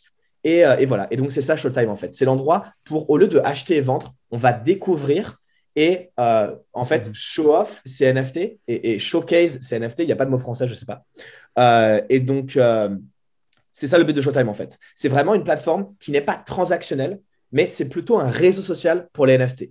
Et on commence par l'art digital parce que ça explose, évidemment, mais ce n'est pas l'art digital la, fin, la fin en soi. La fin en soi, c'est tous les contenus sur Internet. mais évidemment, il y a plein d'étapes entre les deux. Et donc, je pense qu'on va passer. L'étape suivante, ça va être juste les contenus visuels. Donc, ça va être des mèmes, ça va être des images de célébrités, un peu comme Instagram. Donc, je dirais que Showtime à court terme, c'est un espèce d'Instagram pour les NFT, où en fait, c'est juste pour savoir bah, quels sont les NFT les plus populaires. Et au final, c'est quoi un réseau social? En fait, c'est de la curation qui scale, en fait. Et c'est ça qui manque euh, aux, NFT. C'est soit tu fais de la curation, mais c'est hyper privé, soit tu n'en fais pas et c'est un petit peu désordonné. Et Showtime, en fait, un réseau social, c'est de la curation à scale. Et c'est ça la révolution euh, que, que, je suis passionné. Ok. Et euh, qui, fait ça? Donc il y a toi. Déjà, est-ce que tu es solo founder? Est-ce que dans la Captable, pour le coup, il n'y a, y a que toi en tant que fondateur et les autres, ses employés? Donc tu as mis une pool pour les employés. comment tu as réfléchi ça pour la distribution de tes employés Sachant que dans ta tête, tu es quand même sur un modèle crypto, tu es sur un modèle, comme tu l'as dit, à somme positive. Euh, comment tu as pensé ça? Et, et ton équipe, elle est composée de qui? Alors pour l'instant, on est trois. Euh, on est moi, mon cofondateur, euh, mais il est quand même il est cofondateur. Euh, donc j'ai un cofondateur. et ensuite, on a un employé part-time qui vient de signer aujourd'hui. et on, on, embauche quelqu'un à plein temps. et on est en train de chercher. Donc, si jamais vous voulez être dans la crypto full-time et et si vous avez de l'expérience à faire des applications sociales euh, et que vous êtes fort en front-end, bah, appliquez à, Showtime. Euh, et donc voilà, donc euh, on est trois. Et si j'ai un cofondateur et on a pas mal d'equity en réserve pour les employés. on en a même suffisamment pour que si quelqu'un d'exceptionnel nous rejoint, on pourrait peut-être avoir un troisième cofondateur. parce que j'ai pas envie de, de sweat de small details. J'ai pas mm. envie de d'être hyper arrogant sur euh, mon equity, etc. Et j'en ai déjà beaucoup. Et donc, euh, donc, je pense que ouais, je peux faire de la place pour, pour d'autres personnes. Et euh, le but, c'est de grandir l'équipe. Mais je ne pense pas que Showtime, ce sera une énorme équipe. Compound, ça vaut 10 milliards. Ce Graph, ça vaut 10 milliards. Uniswap, ça vaut 10 milliards. Et c'est, des petites équipes. Ils sont 10, 15. Mm-hmm. Et je pense que je pense pas que, que Showtime sera plus que 15 personnes. Ok. Et, qui, qui, fait quoi? Donc, euh, il y a toi qui pense le produit. Est-ce que ton cofondateur, il fait quoi? Il le, il le design, il le concrétise? Euh, Comment ça se passe? Moi, je pense le produit. C'est moi qui, entre guillemets, l'expertise crypto, euh, le marketing. J'ai fait le fundraising. C'est moi qui fais le hiring. donc, beaucoup de choses non techniques. Et, et lui, c'est vraiment la personne technique. C'est lui qui a fait toute la démo euh, qui est disponible à alpha.tryshowtime.com. Euh, euh, et, voilà, donc lui, c'est vraiment la partie technique. Évidemment, il a un avis sur le produit, sur la roadmap. Et il n'est pas dans la crypto à la base. Parce que je me suis toujours dit, je ne vais pas me restreindre au talent crypto. Des gens exceptionnels, il y en a partout. Et je connais la crypto. Si ça les intéresse et qu'ils sont passionnés d'apprendre, c'est leurs skills dont j'ai besoin parce que moi, je peux leur expliquer en fait la crypto. Et aujourd'hui, dans Showtime, il n'y a pas de code crypto direct. En fait, on va lister les NFT, mais on va juste les lister. Et les lister, euh, ça ne demande pas de compétences crypto. C'est juste GraphQL ou, d'autres technologies qui sont déjà par les, par les devs mm. Internet euh, connus. Donc, euh, voilà. Et donc, vous ne faites pas d'issue en dessous de NFT On va en faire bientôt. en fait, la issuance des NFT, je pense que vous le savez, ça coûte très cher aujourd'hui. Ça coûte parfois 100 dollars de créer un NFT. Et donc, nous, pour faire le Instagram des NFT, on s'est dit que si ça coûtait 100 dollars pour faire une photo Instagram, personne ne le ferait. Et donc euh, là, on est en train de, bosser là-dessus, mais euh, il faut que ce soit gratuit en fait sur Showtime. Je peux pas. Zora l'ont fait, euh, où en gros, ça coûte 100 dollars, mais, mais nous, ça sera jamais le cas. Nous, si, si on fait upload un NFT, pour nous, ça devrait être gratuit pour l'utilisateur. Euh, sinon, euh, ça... Et tu n'as pas des, euh, des, des produits cross-chain? Je crois que Ghost, par exemple, te permet de créer un NFT pour pas grand-chose. Et en fait, après, tu peux le, tu peux le transférer sur Ethereum. Il y, a, il y a des choses faisables. Il n'y a pas une alternative technique? Oui, il y a plein d'alternatives techniques. et, et, justement, c'est ce qu'on est en train d'explorer. Par exemple, il y a le lazy minting, qui est une technique assez innovante. C'est comme tout le monde sait qu'il bah, n'y a, pas, a pas de compromis à faire que sur Ethereum, ça coûte une fortune de, créer un NFT. Euh, en fait, le créateur va juste le mettre pour de faux sur la blockchain, il va juste le montrer sur les plateformes. Et en fait, c'est l'acheteur qui va en fait avoir les coûts de transaction. Et donc ça, c'est malin parce que du coup, le créateur, du coup, bah, il liste gratuitement. Et l'acheteur qui, dans tous les cas, a de l'argent dans la crypto, et ben, il va payer ça. Et du coup, c'est un, moyen, hmm. un moyen assez innovant de, faire ça. Ça fait un mois que c'est sorti. Euh, et donc, euh, donc c'est assez cool. Ensuite, bah, il y a les, toute euh, la technologie de scalabilité de Ethereum. Donc, euh, il y a les Layer 2 avec Optimistic Rollup, ZK Rollup, Plasma, etc., qui, qui sont en fait des copier-coller de Ethereum où en fait, il n'y a pas de validation tant que quelqu'un ne triche pas. Et du coup, ça va beaucoup, beaucoup plus vite. puisque du coup, c'est un peu comme AWS, vu qu'il n'y a pas tout le consensus blockchain tout le consensus blockchain qui ralentit. Du coup, ça va super vite et c'est beaucoup moins cher. Euh, et donc, euh, il y a ça. Et ensuite, après, il y a carrément, ouais, comme tu dis, bah, il y a d'autres blockchains, euh, comme par exemple Flow. mais sauf que le problème des autres blockchains, évidemment, c'est qu'elles ne sont pas réellement décentralisées comme Ethereum. Mm.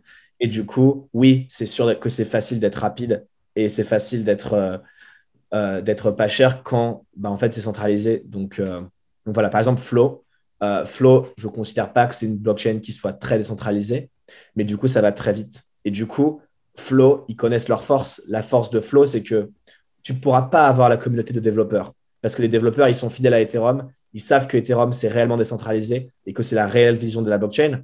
Mais par contre, si tu embauches des gens intelligents et, euh, très forts en code, eh ben, tu peux faire des B2B partnerships avec Justin Bieber, Cardi B, la NBA. Et en fait, ces, ces partenariats B2B, ça fait que tu peux la mettre sur Flow parce qu'il n'y a pas besoin de confiance avec ces partenaires-là. Les gens savent qu'ils ne vont pas tricher, etc. Et du coup, c'est ce que fait Flow, en fait. Donc, ils sont plus centralisés que Ethereum. Mais euh, ce qui est cool, c'est que euh, c'est qu'ils ont quand même des gens connus, donc c'est un autre modèle possible. Et, et voilà, c'est un peu ça l'écosystème des NFT. Euh, Est-ce que toi, tu achètes des NFT Moi, j'achète des NFT, ouais mais je ne suis pas un énorme fan de NFT perso, mais je vais, là, je commence à m'y intéresser beaucoup plus euh, et je commence à remplir un peu la collection. Ouais. Bah, en fait, là, on va faire un drop avec, euh, avec euh, un artiste connu dans quelques jours et je pense que je vais en acheter un juste parce que, bah, au moins, du coup, je dis à l'artiste, bah, tu sais, au moins, tu seras, auras ça de moi, tu vois, tu es sûr de vendre un truc. J'ai vu que tu as acheté ce de Logan Paul, c'est ça? Ouais, j'ai acheté des NFT de Logan Paul. En fait, bah, du coup, enfin, quand même, euh, j'adore les NFT quand même et, c'est la crypto, donc c'est mon univers. J'ai acheté des hash masks aussi qui, qui euh, comme tu l'avais dit, euh, en fait, il y a, y, a, les collectibles, donc les trucs à collectionner, et il y a aussi l'art. Et en fait, Hashmask, c'est un mélange des deux. Donc j'ai acheté ça et j'ai aussi acheté Logan Paul. Et Logan Paul, un peu comme tu as dit, c'est un peu comme les cartes Pokémon en fait. Ouais, ouais. Et j'ai pas compris, il veut en sortir plusieurs ou, ou, pas? J'ai pas trop compris. Logan Paul, il en a sorti 3000. Euh, et en fait, c'est malin ce qu'il a fait, c'est qu'en fait, c'est un NFT qui va permettre de, euh, de te faire rentrer dans un tirage au sort.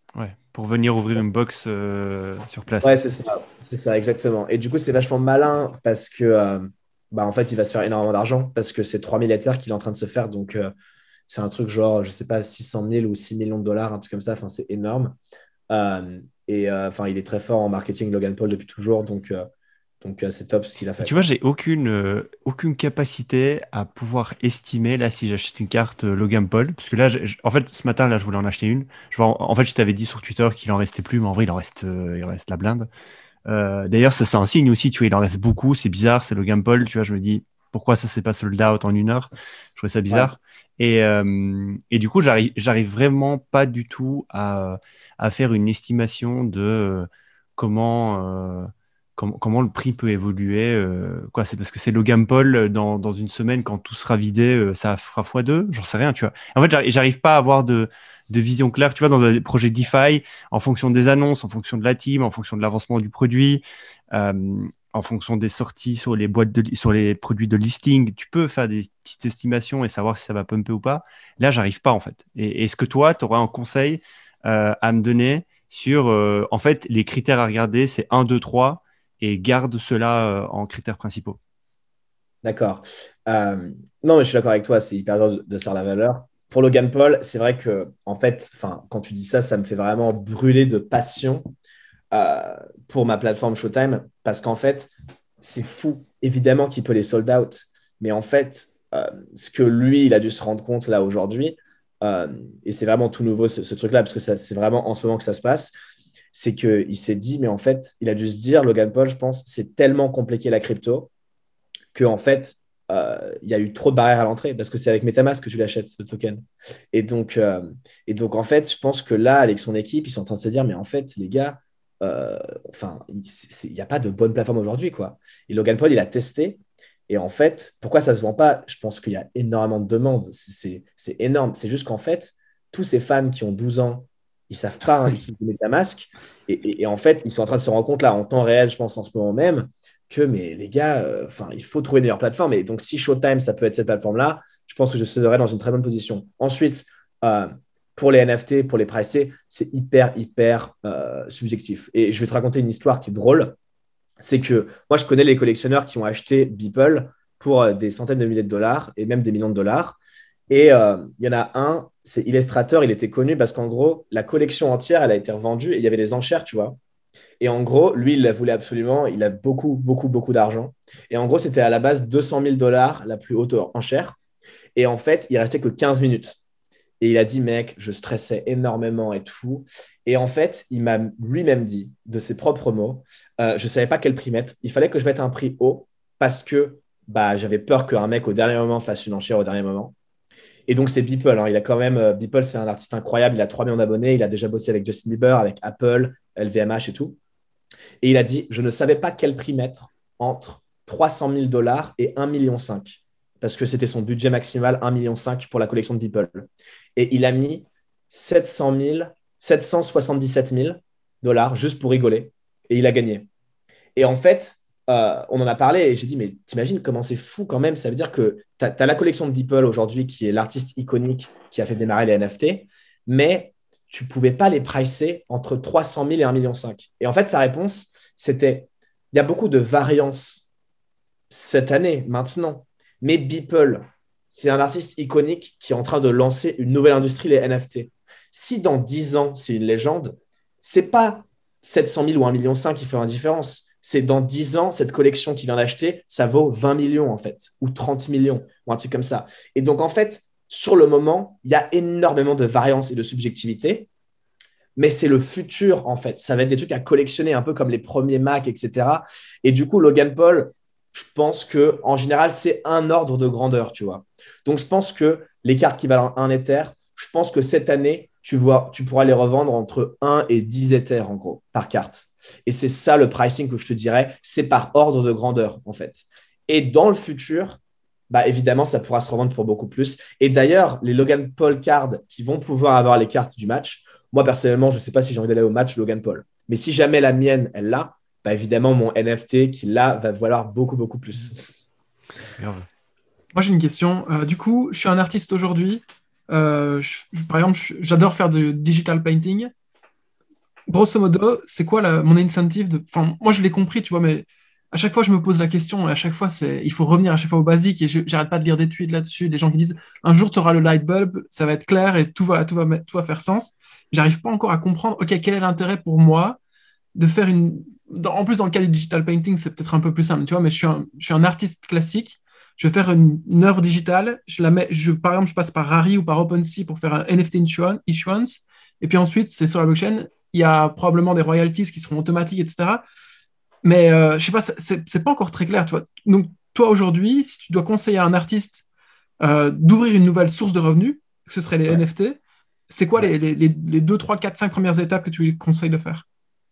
Euh, Quand j'onboard des artistes dans les NFT, souvent je dis, euh, en fait, tu as été sous-évalué tout le temps en ligne, en fait. C'est-à-dire que les artistes, c'est quand même pas des gens qui gagnent beaucoup d'argent. Beeple, il a quand même fait des partenariats avec Justin Bieber, LVMH, Apple. C'est quand même un poids lourd de l'art digital. Et avant les NFT, euh, il n'était même pas millionnaire, alors que c'est un des leaders mondiaux. Et c'est fou de se dire ça, parce que les, entrepreneurs qui réussissent, ils sont multimilliardaires. Et c'est fou de se dire que les créateurs de base, ils se sont fait complètement euh, exploiter par les plateformes. Et donc, euh, et donc, à parfois, ils me disent, mais attends, mais c'est fou quand même l'argent que je peux me faire là en ce moment. Et j'ai dit, mais en fait, c'est ça ta valeur. C'est si tu as un million d'abonnés sur Instagram, tu participes aux 80 milliards annuels de Instagram. Et en fait, que ce soit des collectionneurs, des publicitaires, des fans, c'est pareil. C'est des gens qui valorisent ce que tu fais. Et donc, euh, en fait, pour la première fois, tu peux posséder ton contenu. Et en plus de ça, avec ce que tu as dit, les royalty fees, tu peux aussi appliquer ton propre copyright, en fait, qui va te donner de l'argent partout sur Internet. Et c'est ça la révolution. Euh, et, c'est ça, et à chaque fois, ça clique pour eux parce qu'ils n'ont pas beaucoup d'argent. En fait, tu as beau être hyper connu, c'est fou, en fait, à quel point il faut être connu pour vivre de, de ton art, en fait. Et les YouTubeurs, par exemple, c'est un énorme exemple.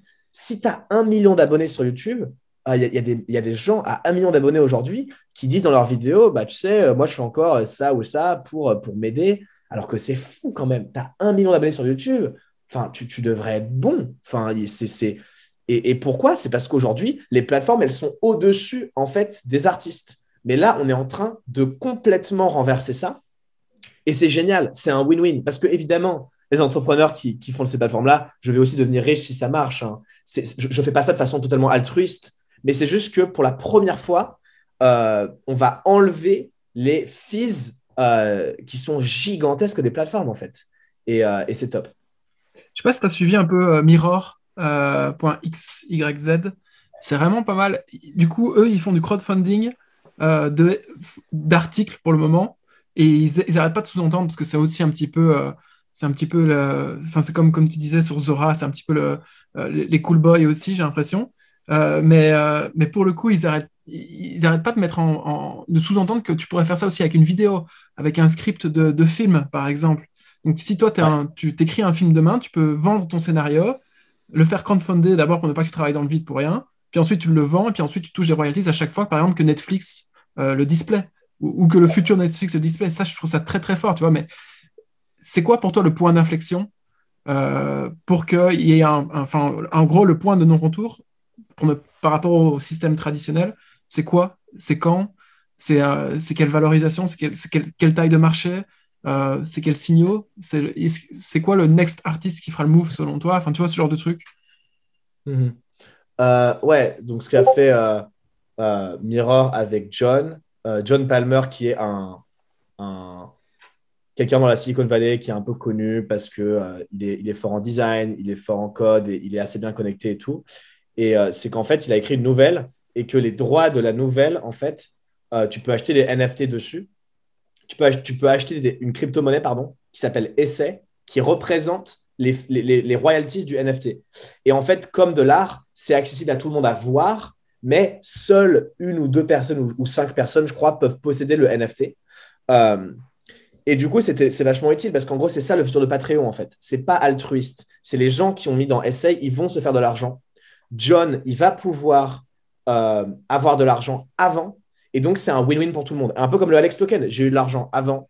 les gens qui ont acheté des Alex aujourd'hui, ils ont gagné plus d'argent. Et donc, c'est vraiment, on est en train d'utiliser la spéculation à bon escient, en fait, euh, avec ces nouveaux marchés-là. Donc, le futur des NFT, je le vois énormément comme ce que Mirror vient de faire, en fait. Et ça va être ça dans Showtime, euh, je pense. C'est en fait, c'est cool Showtime euh, aujourd'hui, mais un truc où on est vraiment excité de, sortir, c'est justement permettre à tout le monde de lever des fonds contre leur future vente de NFT, en fait. Et, je pense que ça, ça va être un petit peu comme le liquidity mining ou le yield farming de la DeFi. Ça va être le point de non-retour où les gens vont se dire Ah, ok, en fait, c'est pas juste comme Instagram. En fait, là, c'est une espèce de, bourse de créateurs, en fait, de marché en bourse de tous les créateurs. Et, euh, en fait, peut-être que les gens, ils vont pas payer euh, pour, euh, pour leurs artistes parce que c'est dangereux, parce que là, les artistes peuvent rater, etc. Mais peut-être que les artistes, ils peuvent donner leurs futurs revenus contre des partages, contre des likes. Et là, du coup, ils vont booster leur audience énormément. Parce que les gens vont se dire, bah attends, si jamais il réussit, euh, je vais, gagner de l'argent. Du coup, je vais le partager. Et du coup, il y a des artistes cette année, moi je pense que c'est cette année la timeline, mais après on verra. Euh, il y a des artistes cette année qui vont aller sur Showtime et en fait qui vont exploser en popularité tout simplement parce que ça aurait été un des premiers à faire du gros hacking. Et ensuite, niveau star et tout, bah, vu qu'on a déjà Justin Bieber euh, et Beeple et Christie's, qui est genre la plus grande boîte euh, de, d'enchères au monde, je me dis, qu'est-ce qu'on peut faire de plus gros que ça? Genre les NFT, on a déjà prouvé que c'était, euh, que c'était un truc énorme. Pour que Christie's, qui sont quand même des gens très traditionnels, où on pourrait penser, fermer d'esprit, faire des NFT, je pense que, je pense que là, on est convaincu que c'est le futur, c'est sûr. Good. Bon, bah, next step pour moi, c'est d'acheter une carte Logan Paul, du coup. je En plus, c'est Pokémon, donc c'est cool. Et si j'ai une chance d'être sélectionné, honnêtement, je pense que je vais le faire. Ah ouais, tu vas euh, Ouais, je pense, ouais. Un Ethereum, ça va. Je crois que c'est un Ethereum la carte, ça va encore. Tu vois. Ouais, le cas, là, ça va, ça va. Et du, du... attends, du coup, euh, comment tu fais toi pour repérer des. Enfin, tu suis des artistes à l'avance et puis un jour ils font leur token ou ils t'en parlent à l'avance ou bien... Mais c'est quoi ta plateforme de prédilection pour trouver des NFT que tu kiffes bien? Euh, et, voilà, ça m'intéresse de savoir. Parce que j'ai regardé du coup OpenSea, ouais, comme tu l'as dit, c'est le bazar. Rari aussi. Zora, euh, bof. Euh, et super rare, il n'y a que 1%. J'ai regardé tout à l'heure, la curation, elle élimine 99% des gens. Je regarde. je, sais que sera d'office beaucoup plus cher. Je regarde cryptoslam.io qui montre un peu ce qui s'est vendu, vendu récemment, c'est pas mal. Les NBA Top Shot, là, c'est le bordel. Il euh, n'y a que ça qui se vend là pour le moment. Mais, euh, ouais. mais ouais, je suis curieux aussi de savoir, euh, toi, comment. Je suppose aussi que tu as, des, as des signaux à l'avance, vu que tu es dedans. Évidemment que tu dois avoir, je sais pas moi, le, ton pote qui va lister un truc ou ton pote qui connaît un autre mec qui va lister et dit fais gaffe, dans une heure, il y a un seul truc qui va arriver. Dis-nous. Bah déjà, j'ai envie de répondre. Showtime, Showtime. c'est ça pour découvrir. Et justement, c'est ça le problème, c'est que c'est dur de découvrir aujourd'hui. Euh, mais aujourd'hui, quand je demande aux artistes ou aux collectionneurs, etc., dans mes user research, ils disent toujours la même chose. Ils disent, euh, en fait, les artistes sont sur Instagram, mais il n'y a pas de collectionneurs. Les collectionneurs sont sur Twitter, mais du coup, il n'y a pas les artistes. Euh, et donc, du coup, soit tu es un artiste un peu intelligent et tu vas sur Twitter, parce que tu es fort en marketing et tout, et tu sais que c'est là où sont les gens qui vont acheter, collectionner, etc. soit, en fait, tu, vas sur les plateformes de discovery, mais aujourd'hui, ce n'est pas top. Euh, Zora, ouais, il a pas en fait, c'est juste pas ce qu'ils font en fait. Super Air, c'est pas leur but d'être la Discovery. Euh, le but de Super Air, c'est une plateforme par, des artistes pour des artistes. Euh, et ils sont très très forts. Et, et, voilà, shout out à mon pote Louis parce que une des personnes qui a créé Super Air est, est, français. Enfin, pas un des fondateurs, mais un des employés phares. Et bref, et donc Super c'est top. Et Bref, donc voilà, mais en fait, c'est juste que Super c'est une plateforme pour créer des NFT et ils vont faire une liste euh, assez curated euh, de NFT d'art. Euh, et du coup, c'est pour le portfolio des artistes. Enfin, tu vois, c'est pour un peu d'autres raisons que je ne pense pas que Discovery soit leur, premier truc.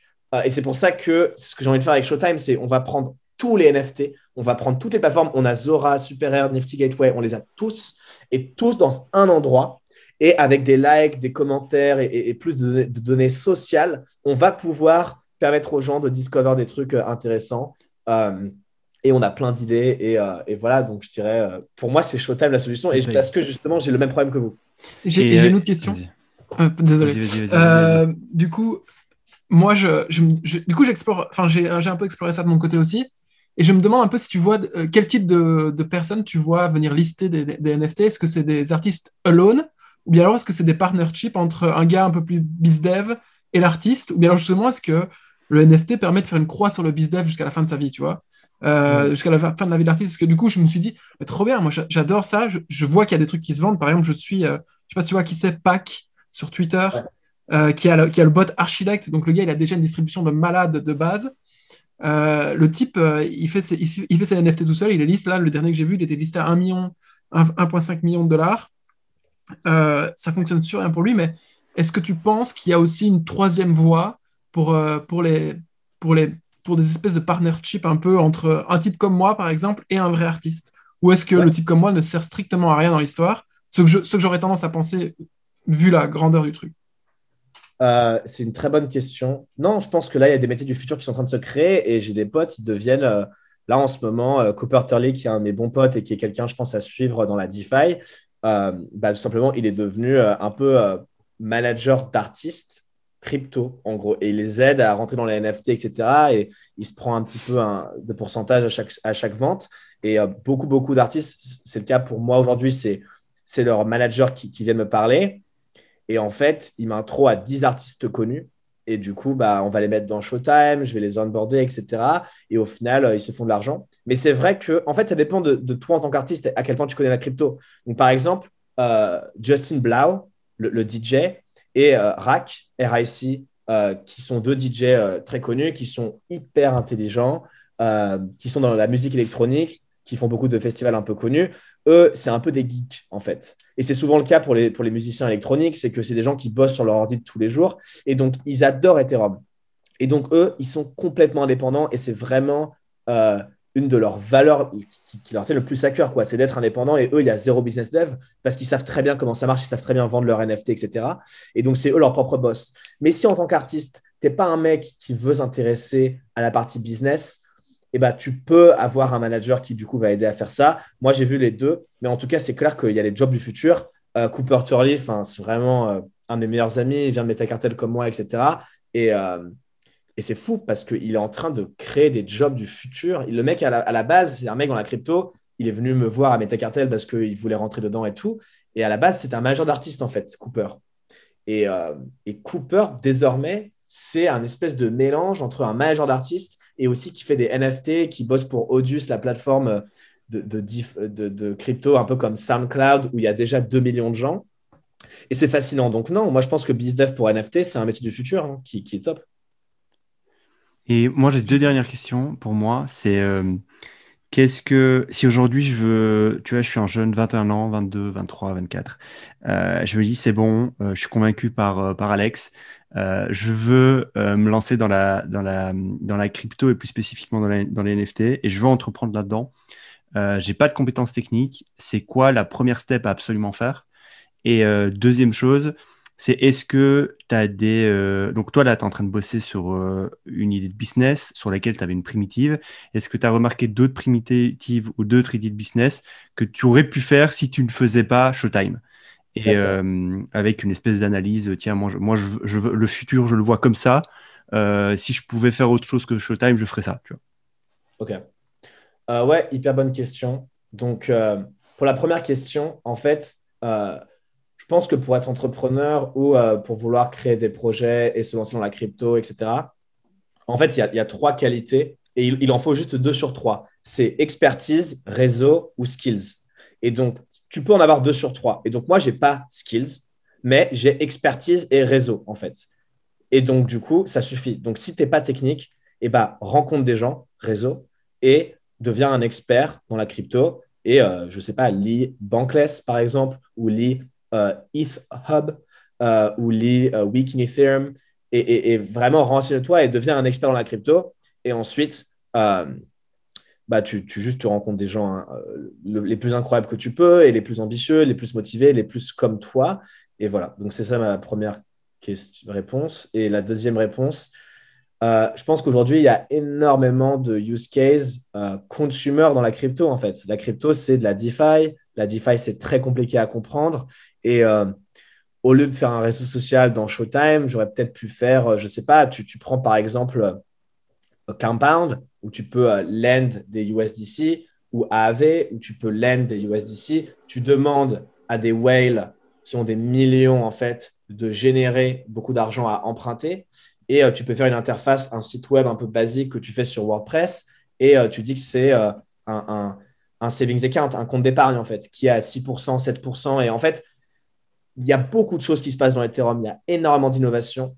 Et en se renseignant sur Ethereum et euh, en créant un projet grand public, je pense qu'il y a énormément, énormément de, valeur et c'est vraiment des énormes marchés qui commencent. Et moi, j'en ai pris un d'entre eux parce que c'est, je pense, le plus aligné avec ce que, j'ai fait avant. Mais euh, j'ai un milliard d'idées. Par exemple, euh, je ne sais pas, les gens qui se sont déjà envoyés des transactions entre eux sur Ethereum, si on pouvait créer un groupe chat entre eux, par exemple, et bah, tu pourrais créer le Reddit du futur, où en gros, bah, c'est un Reddit où on peut payer les gens directement, où en fait, tu peux déjà créer des communautés qui existent parce que tu peux voir un peu, OK, lui, il a payé lui, qui a payé lui, qui a payé lui. Du coup, bah, euh, ça serait cool que s'ils connectent, leur wallet, ils soient tous dans un même groupe chat, en fait. Donc, lire la blockchain, analyser les données de la blockchain et essayer de voir ce qu'on peut faire avec, ça peut donner des produits hyper innovants. Et donc, euh, j'ai pas envie d'être trop d'être trop précis parce que c'est à la créativité des gens euh, de, de deviner euh, le futur. Mais, euh, mais je pense qu'il y a énormément de choses à faire pour les consumers. Et la crypto, c'est un problème technique qui est 95% résolu. C'est-à-dire que cette année ou l'an prochain, on va avoir du minting gratuit, on va avoir Ethereum 2, ça va être plus rapide, ça va être moins cher, ça va être plus facile à utiliser et ça va pouvoir, ça va pouvoir scale à des milliards de personnes la blockchain. Et donc, du coup, euh, c'est le moment de l'adoption et c'est le moment où si tu penses qu'il y a euh, une étude de cas ou, un sujet dans la crypto ou si on l'extrapole et qu'on le fait pour le grand public, ça peut marcher, je pense que c'est une idée de startup géniale. Cool. moi, j'avais, écoute, moi, je suis fasciné par Alex. Euh, je, je crois énormément Showtime, je crois énormément à Alex surtout. Euh, et, euh, et, honnêtement, si je peux avoir l'honneur d'investir dans ta boîte prochainement, c'est toi le mec qui insiste, tu vois, le grand relou. Et, et si tu es à Paris, pour moi, c'est un plaisir qu'on se capte. Moi, ici, je suis en Belgique, je, je, viens la semaine prochaine, je reviens chez moi à Paris la semaine prochaine. Okay. Et, et toi, tu rentres donc tu rentres à San Francisco quand? Euh, en fait, je sais pas. Là, avec mon avocat, c'est très spécial comme cas parce qu'en gros, euh, on a. En fait, je pense que c'est illégal de dire ce que je vais dire, donc je peux pas le dire, mais en gros, euh, on va. on doit. Mon but, c'est de récupérer mon visa le plus rapidement possible, si jamais je l'ai. Et du coup, on, va, on va scanner toute l'Union européenne pour voir quelle est l'ambassade qui va permettre de prendre mon visa le plus tôt possible parce que j'adore Paris, j'adore revoir ma famille et mes amis. Mais euh, enfin, ma startup, c'est vraiment mon truc numéro un et j'ai une chance énorme et une opportunité énorme de, réussir avec Showtime.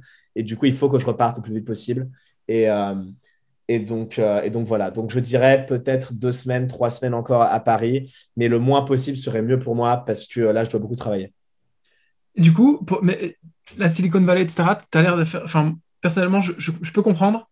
Juste, tu peux juste donner la raison qui t'a. Enfin, enfin, non, en fait, c'est une question redondante parce que tu vas pour l'écosystème, mais est-ce que l'écosystème est toujours aussi fou en Silicon Valley suite au Covid, suite euh, à, la, grosse fuite à Miami, enfin Miami euh, en Floride? Ouais, c'est euh, Miami. Ouais, oh tout le monde n'arrête pas de rigoler de Miami et Austin. C'est vraiment à San Francisco la discussion de tout le monde. Alors en fait, San Francisco, comme Oussama a dit, je crois, c'est pendant les périodes de chaos que tous les entrepreneurs reviennent et tout. En fait, San Francisco, c'est absolument exceptionnel en ce moment. C'est-à-dire que tous les employés des GAFA sont partis parce que les GAFA, politiquement, ils ne peuvent pas accepter le remote. Les loyers sont beaucoup, beaucoup plus bas. Et donc là, le nombre de gens qui ont entre 20 et 25 ans qui arrivent est exceptionnel. C'est, c'est, je vis dans une, euh, j'étais dans, je suis dans une coloc là où je pense réellement que je vais avoir des milliardaires là dans mes colocs et c'est des gens qui m'inspirent. Ils ont mon âge. On a tous envie de réussir. On a tous envie de hyper bosser. Et en fait, ceux qui partent à Miami et à Austin, c'est ceux qui ont, entre guillemets, fait leur carrière. C'est, les retraités, quoi. Ils ont tous 30 ans et plus. Ils ont tous 35 ans et plus, 40 ans et plus. Euh, et donc, c'est top. Je suis sûr que Miami et Austin, ils sont en train de progresser et que euh, le maire de Miami euh, est un expert en tech Twitter et il est hyper malin et je l'adore. Mais San Francisco, pour moi, ça reste la meilleure ville pour démarrer une startup. Et oui, il y a, y a, quand même AAV qui, m'a beaucoup surpris. Et à chaque fois, je, parle à, à, et à Marc et à Jordan et aux gens de AAV parce qu'on a un peu ce petit débat Silicon Valley et tout. Et, eux, c'est vrai que bah, ils ont quand même raison parce que bon, euh, ils, ont fait, ils ont un succès phénoménal à Londres. Mais, euh, mais je pense que San Francisco, enfin, c'est incroyable. Et, au final, on parle de la crypto, on parle de Maker, de Compound, de, Uniswap. Euh, toutes ces boîtes-là, elles ont un office à San Francisco. Donc, c'est dur de dire que San Francisco, c'est fini. Euh, et non, pas du tout. On peut réussir de partout dans le monde, je pense. mais bon, pour mettre toutes les cartes de son côté, je pense que San Francisco, c'est incroyable. Et c'est lever des fonds, euh, c'était beaucoup, beaucoup plus simple à San Francisco euh, que, même en remote, hein, même euh, juste avoir des amis qui l'ont déjà fait, être avec des gens qui, font des projets incroyables, qui ont beaucoup mieux, réussi que moi, qui sont beaucoup plus avancés que moi, c'est vraiment quelque chose qu'il n'y a pas en France, en fait. En France, il n'y a personne dans, la crypto. En fait, comme moi, on est, on est hyper, hyper peu. J'ai pas de modèle en France dans la crypto. Je suis un des leaders en France dans la crypto de facto parce qu'il n'y a pas beaucoup de monde encore. Et donc, euh, donc c'est pas le cas dans la Silicon Valley. J'ai beaucoup, beaucoup à apprendre là-bas. Et donc, euh, c'est l'environnement le plus stimulant, je pense, du monde euh, occidental, je dirais, parce que je ne parle pas aucune langue asiatique. Mais donc, dans le monde occidental, je pense que c'est vraiment évident pour moi. voilà. Faire Decision, tu as voulu t'entourer de gens plus smart que toi, et donc tu es parti là où il y a les, les stars. quoi. C'est très bon réflexe. Très bon réflexe. Enfin, dans ma maison, on est tous un peu des, des, des mini-stars de Twitter, entre guillemets, dans la crypto, et, enfin, pas dans la crypto, dans la tech en général, et on s'entraide énormément, et tout le monde met un peu d'argent dans les boîtes de tout le monde et tout, et, euh, et ouais, c'est super cool comme ambiance, et euh, on est tous pareils, et je me suis vraiment pas senti moi-même toute ma vie, et j'en parlais d'ailleurs à Dimitri Valin euh, hier de, de, The Family, moi je me sens pas très bien en France, il y a, y a personne qui, pense comme moi, on m'a beaucoup dit que j'étais un peu naïf, que j'étais un bisounours et tout. Et, euh, donc, euh, et c'est pas grave, c'est les Français, en général, ils n'ont pas ce mindset-là de vouloir changer le monde, améliorer la société, etc. Et, euh, et en fait, bah, plus le temps passe et moins j'ai l'air naïf et plus ça marche. Donc, donc, donc voilà. Mais j'espère que la France, ça va progresser et qu'il il y aura plus de startups et tout. Mais pour l'instant, vraiment, enfin moi, j'adore et ça me manque tellement San Francisco. J'ai tellement envie de, rentrer. Et, et voilà. C'est hyper impressionnant de voir à quel point ton mindset, on sent qu'il est pur euh, et, et, que, et, en fait, l'effet, il, il, est, il, est, il est décuplé en fait pour, pour, pour les auditeurs. Enfin, je ne sais pas si, si, je suis clair ou pas en disant ça, mais euh, moi, j'ai écouté beaucoup d'entrepreneurs français. C'est un peu près à chaque fois des profils qui sont, euh, disons, pas fongibles, mais comparables. Ouais, ouais, je vois. HEC Paris, Polytechnique. Exact. Et c'est des gens qui sont brillants dans leur, dans, leur, dans, leur, dans leur petite catégorie, tu vois. Mais, euh, mais, mais, ça me manque en fait des gens comme, comme toi en France euh, sans vouloir tomber dans le. Et en plus, franchement, euh, en plus, on en a parlé parce que j'ai rencontré Xavier Niel. Et en fait, quand tu regardes, je ne dis pas du tout que je suis dans cette case-là, hein, mais quand tu regardes les gens qui ont exceptionnellement réussi, ils ont deux traits en fait. C'est. ils viennent d'un background souvent aisé parce qu'il faut le dire, moi je viens de Boulogne-Billancourt, euh, bon, c'est pas non plus le 7e arrondissement de Paris, mais c'est plutôt privilégié. Euh, j'ai jamais eu de problème financier. Je, pouvais toujours revenir chez mes parents. Euh, et, donc, un environnement plus ou moins privilégié de 1 et de 2, des parents permissifs en fait. Et en fait, j'ai l'impression que les gens qui sont à HC Paris ou Polytechnique, ils sont dans un moule où en fait, ils n'arrivent pas. Tu peux faire une startup, tu peux réussir et tout, euh, machin, mais en fait, c'est pas aussi explosif. Ça donne pas des gens. En fait, il faut des gens bizarres pour réussir en fait. Et, et il y a que, c'est ce que Steve a dit, c'est il y a vraiment euh, que les gens qui sont assez fous pour changer de monde qui vont le faire. Et, quand tu es à HC Paris ou Polytechnique, je pense que euh, il te, il te, ça industrialise un peu ce que tu peux faire. Et du coup, moi, je ne pouvais pas rentrer à HC Paris de toute façon, euh, ou à Polytechnique, c'était pas possible. Je me suis fait virer de mon lycée, j'étais vraiment hyper nul en classe et tout. Mais, et, je pense que Daniel a dit pareil. Et, même Marc Zuckerberg, ses parents, ils sont dentistes, un peu comme mon père qui est chirurgien on n'a pas des parents, on a des parents qui sont aisés, mais qui sont pas traditionnels, qui vont pas forcer un parcours. Et je crois que c'est la meilleure recette pour laisser ses enfants s'exprimer et, euh, réussir. Euh, donc voilà. Ouais. Bah écoute, je pense qu'on peut terminer là-dessus. Je sais pas ce que t'en penses, Jedi. Ouais, c'est, je suis, euh, je suis un grand fan. Je suis un grand fan. Merci beaucoup, c'est hyper gentil. Ouais, c'est un grand fan. Non, mais c'est intéressant, surtout la dernière partie sur les écosystèmes et, et les écoles. Je pense que, et, euh, et que, que ces écoles et ces écosystèmes, euh, en fait, ils t'enlèvent une part de naïveté et, et de rêve. Et la naïveté et le rêve, ça va ensemble. C'est, pour moi, c'est la même chose. Et en enfin, fait- il en faut un pour l'autre. Et en fait, c'est la naïveté et le rêve avec beaucoup de chance et beaucoup d'énergie qui te permettent de faire de grandes choses. Et, mais euh, en fait, ouais, ouais. Non, mais enfin, j'ai juste envie de dire un truc. En fait, enfin, c'est pas de la naïveté, en fait. Non, non, non, non, non, mais non, non, non, C'est pas de de la la naïveté. Mais oui, c'est pas. Mais le mot, le mot naïveté de ma Ah, bouche n'est pas négatif. Au contraire, il est très pas si positif. vous allez sortir ça. Je sais pas si vous allez sortir ça, mais j'ai perdu tous mes potes de lycée en fait, parce qu'ils ont tous été très très méchants avec moi et, et ils m'ont beaucoup descendu. Et euh, c'est peut-être pour ça que je suis à San Francisco, c'est parce que du coup, bah, j'ai plus d'amis à Paris. Et en fait, ils ont été méchants avec moi en disant que j'étais naïf, mais au final, ça paraît intelligent sur le moment de, de- de dire et de critiquer le- les rêves des gens, mais au final, c'est hyper risqué en fait. Mais non, mais non, mais il n'était pas, il était pas euh, négatif le mot de ma bouche. Oui, Enfin, le, mot naïveté de ma bouche n'est pas négatif, au Oui, contraire. oui. Oui, je- Euh, Non, mais je sais, je sais.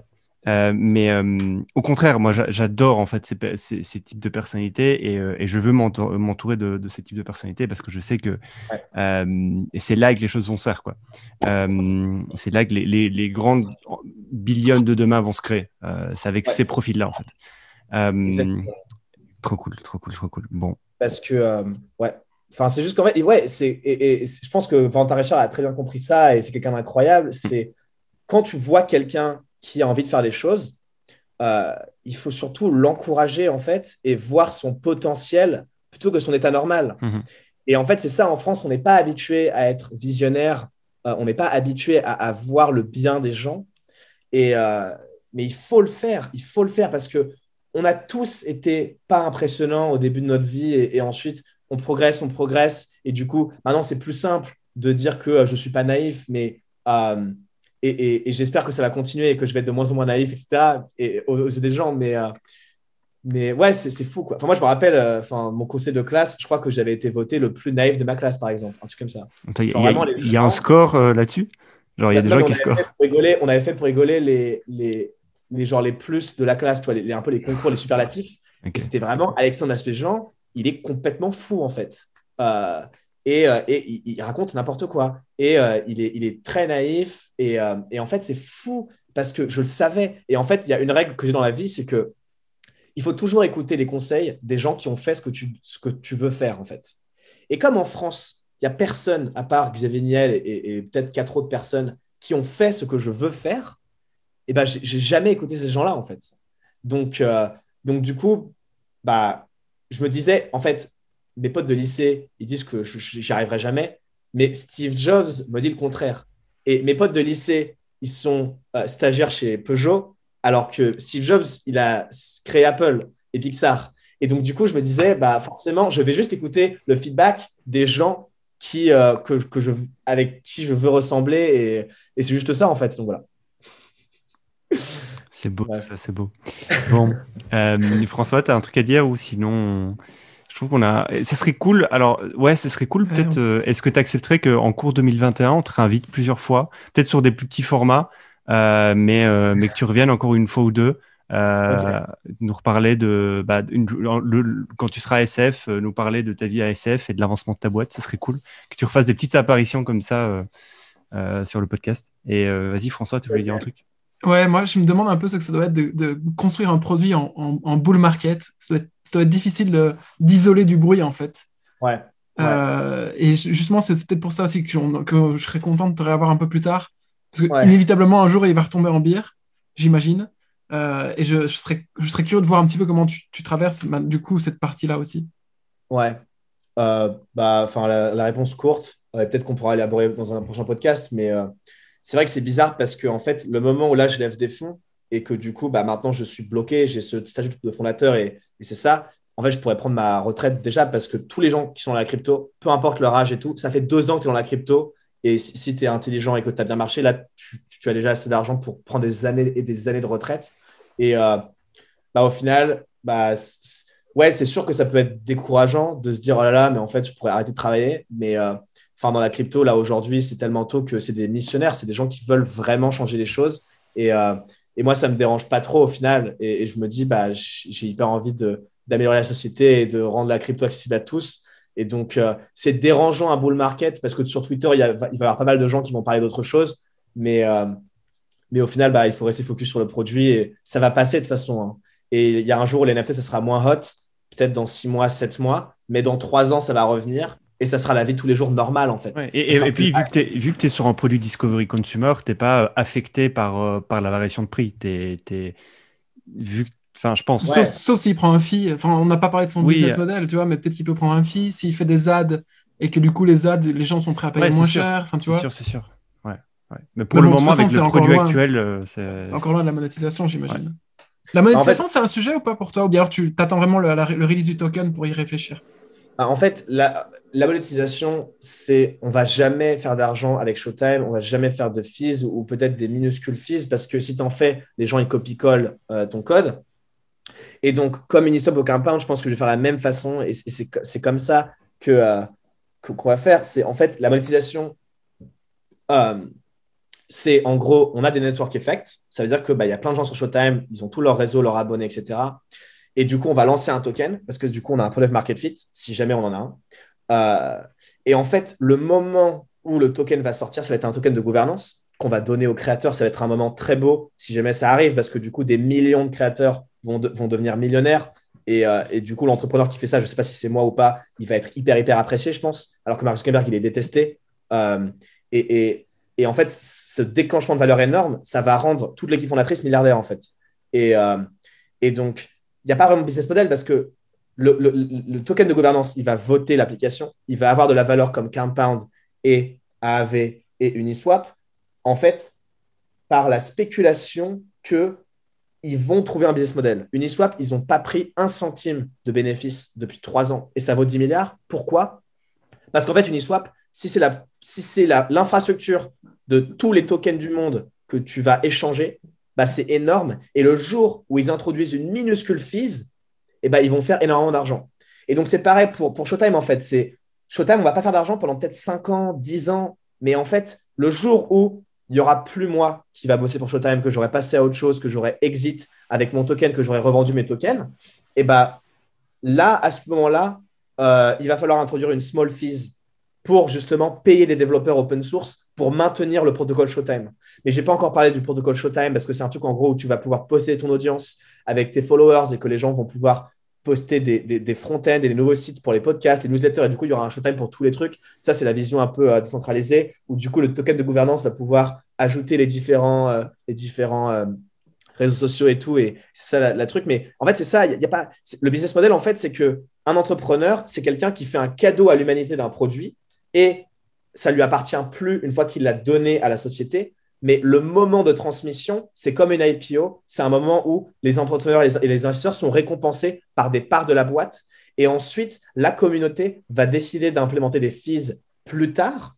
Mais si tu les implémentes trop tôt, ça tue le produit parce que tu vas juste te faire forquer et il y a une boîte qui va le, qui va le forquer. Et donc, là, toi, tu builds en, public aussi. Du coup, tu as un, repo GitHub où les gens, dans un mois, peuvent venir forquer, euh, ton truc? Pour l'instant, c'est privé. Bah, pour l'instant, Showtime, c'est une startup, c'est equity, c'est vraiment privé. On est en train de construire un produit parce que c'est top la communauté et c'est ça le but de la crypto. Mais la communauté, elle ne sait pas ce qu'elle veut aujourd'hui, en fait. C'est aux entrepreneurs de construire des produits. Une fois que ça marche bien, oui, on va lancer un token, il va y avoir une DAO, les créateurs vont pouvoir décider. Mais là, aujourd'hui, il faut des visionnaires technologistes pour construire le produit et de montrer la voie. Et ensuite, oui, tous les, tous les utilisateurs Showtime auront les tokens Showtime. Tous les créateurs, en fait, vont être euh, responsables de la plateforme euh, et, vont pouvoir justement bah, gagner de l'argent si Showtime monte. Et du coup, ça sera vraiment beaucoup plus juste en fait. C'est ça le but de la crypto. C'est la redistribution des richesses d'une façon beaucoup, beaucoup plus juste. Parce qu'aujourd'hui, Facebook, ils ont tous l'argent, les entrepreneurs, les investisseurs, et aucun utilisateur Facebook n'a de l'argent. Et en fait, Showtime, quand on va, sortir notre token, c'est un peu l'équivalent de si Facebook, quand ils avaient IPO en 2006, ils avaient donné 100 euh, milliards aux utilisateurs Facebook et aux influenceurs. Ça paraît bizarre. Jamais ils donneraient 40% de leur equity ou 60% de leur equity à leurs utilisateurs. Et, et je les plains pas, enfin, parce que je, ne les blâme pas parce qu'ils ne pouvaient pas à l'époque. Hmm. Mais là, on peut aujourd'hui. Et on peut euh, faire une, on peut donner des parts de boîte à ces utilisateurs. Et c'est une bien meilleure répartition de la valeur parce que tous ces réseaux sociaux, ils ont leur valeur par leurs utilisateurs et il faut les récompenser. Et jusqu'à aujourd'hui, on ne les a jamais récompensés. Génial, je suis sûr qu'il y a moyen de sortir. euh, Il y, a- il y a des gens un peu plus techniques et plus euh, et dans la recherche qui pourraient peut-être faire une loi de Metcalfe euh, exposant euh, token que tu distribues. Exact. Ouais. D'ailleurs, petit scoop, Sam Altman, le PDG de Y Combinator, OpenAI, etc., va sortir une, une crypto-monnaie et, et ça va être absolument euh, fou comme truc. Enfin, je ne peux pas trop vous dire, c'est un peu secret. Et justement, ils citent la loi de Metcalfe que, en gros, euh, leur but, bah, c'est de, c'est vraiment de le donner au plus de gens possible dans le monde. Et voilà, et c'est assez impressionnant comme truc. euh, je ne peux pas en raconter trop, mais euh, il y a Elon Musk comme advisor et tout. Et, Oh et là donc, là. quelques- Et gros, il faut qu'on bouge dans la Silicon Valley. Ouais, va faut, arriver, faut- faut euh, te rejoindre là. On va, on va te rejoindre. Et- qui est incroyable. Et euh, enfin, je peux vous le dire en privé, mais en tout cas, pas. Ah, ça enregistre là? Ouais, toujours. Oui, ça enregistre. ça enregistre. Mais en- après l'enregistrement, si tu veux. Voilà. On, on hype un peu les gens. Bon, écoute, c'était trop cool. Euh, on a passé 1h45 avec toi. Je pense qu'on a parlé peut-être de un dixième de ce dont on voulait vraiment parler, mais c'est pas grave. Ce serait trop cool que tu reviennes. Euh, moi, c'était un Ouais. grand plaisir. Euh, François, je pense que ça t'a hypé sûr. aussi. J'espère que toi, tu as passé un bon moment, Alex. En tout cas, t'as beaucoup. Ouais, Enfin, tu, tu- cool. on t'a, on t'a pas trop. Euh, on t'a pas apporté grand chose. On t'a laissé beaucoup parler, mais en tout cas, euh, Ouais. Merci beaucoup. mais en tout cas, euh, et, et j'ai vu que tu es passé sur BFM récemment, c'est ça Attends, vas-y, donne-nous une cote. Vu que tu aimes bien faire des cotes, etc., BFM, c'était le plus quoi et euh, FarmSpot, c'était le plus quoi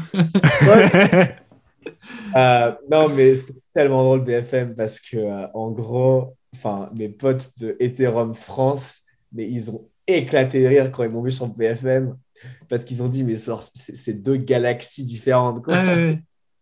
Avec un trou noir au milieu.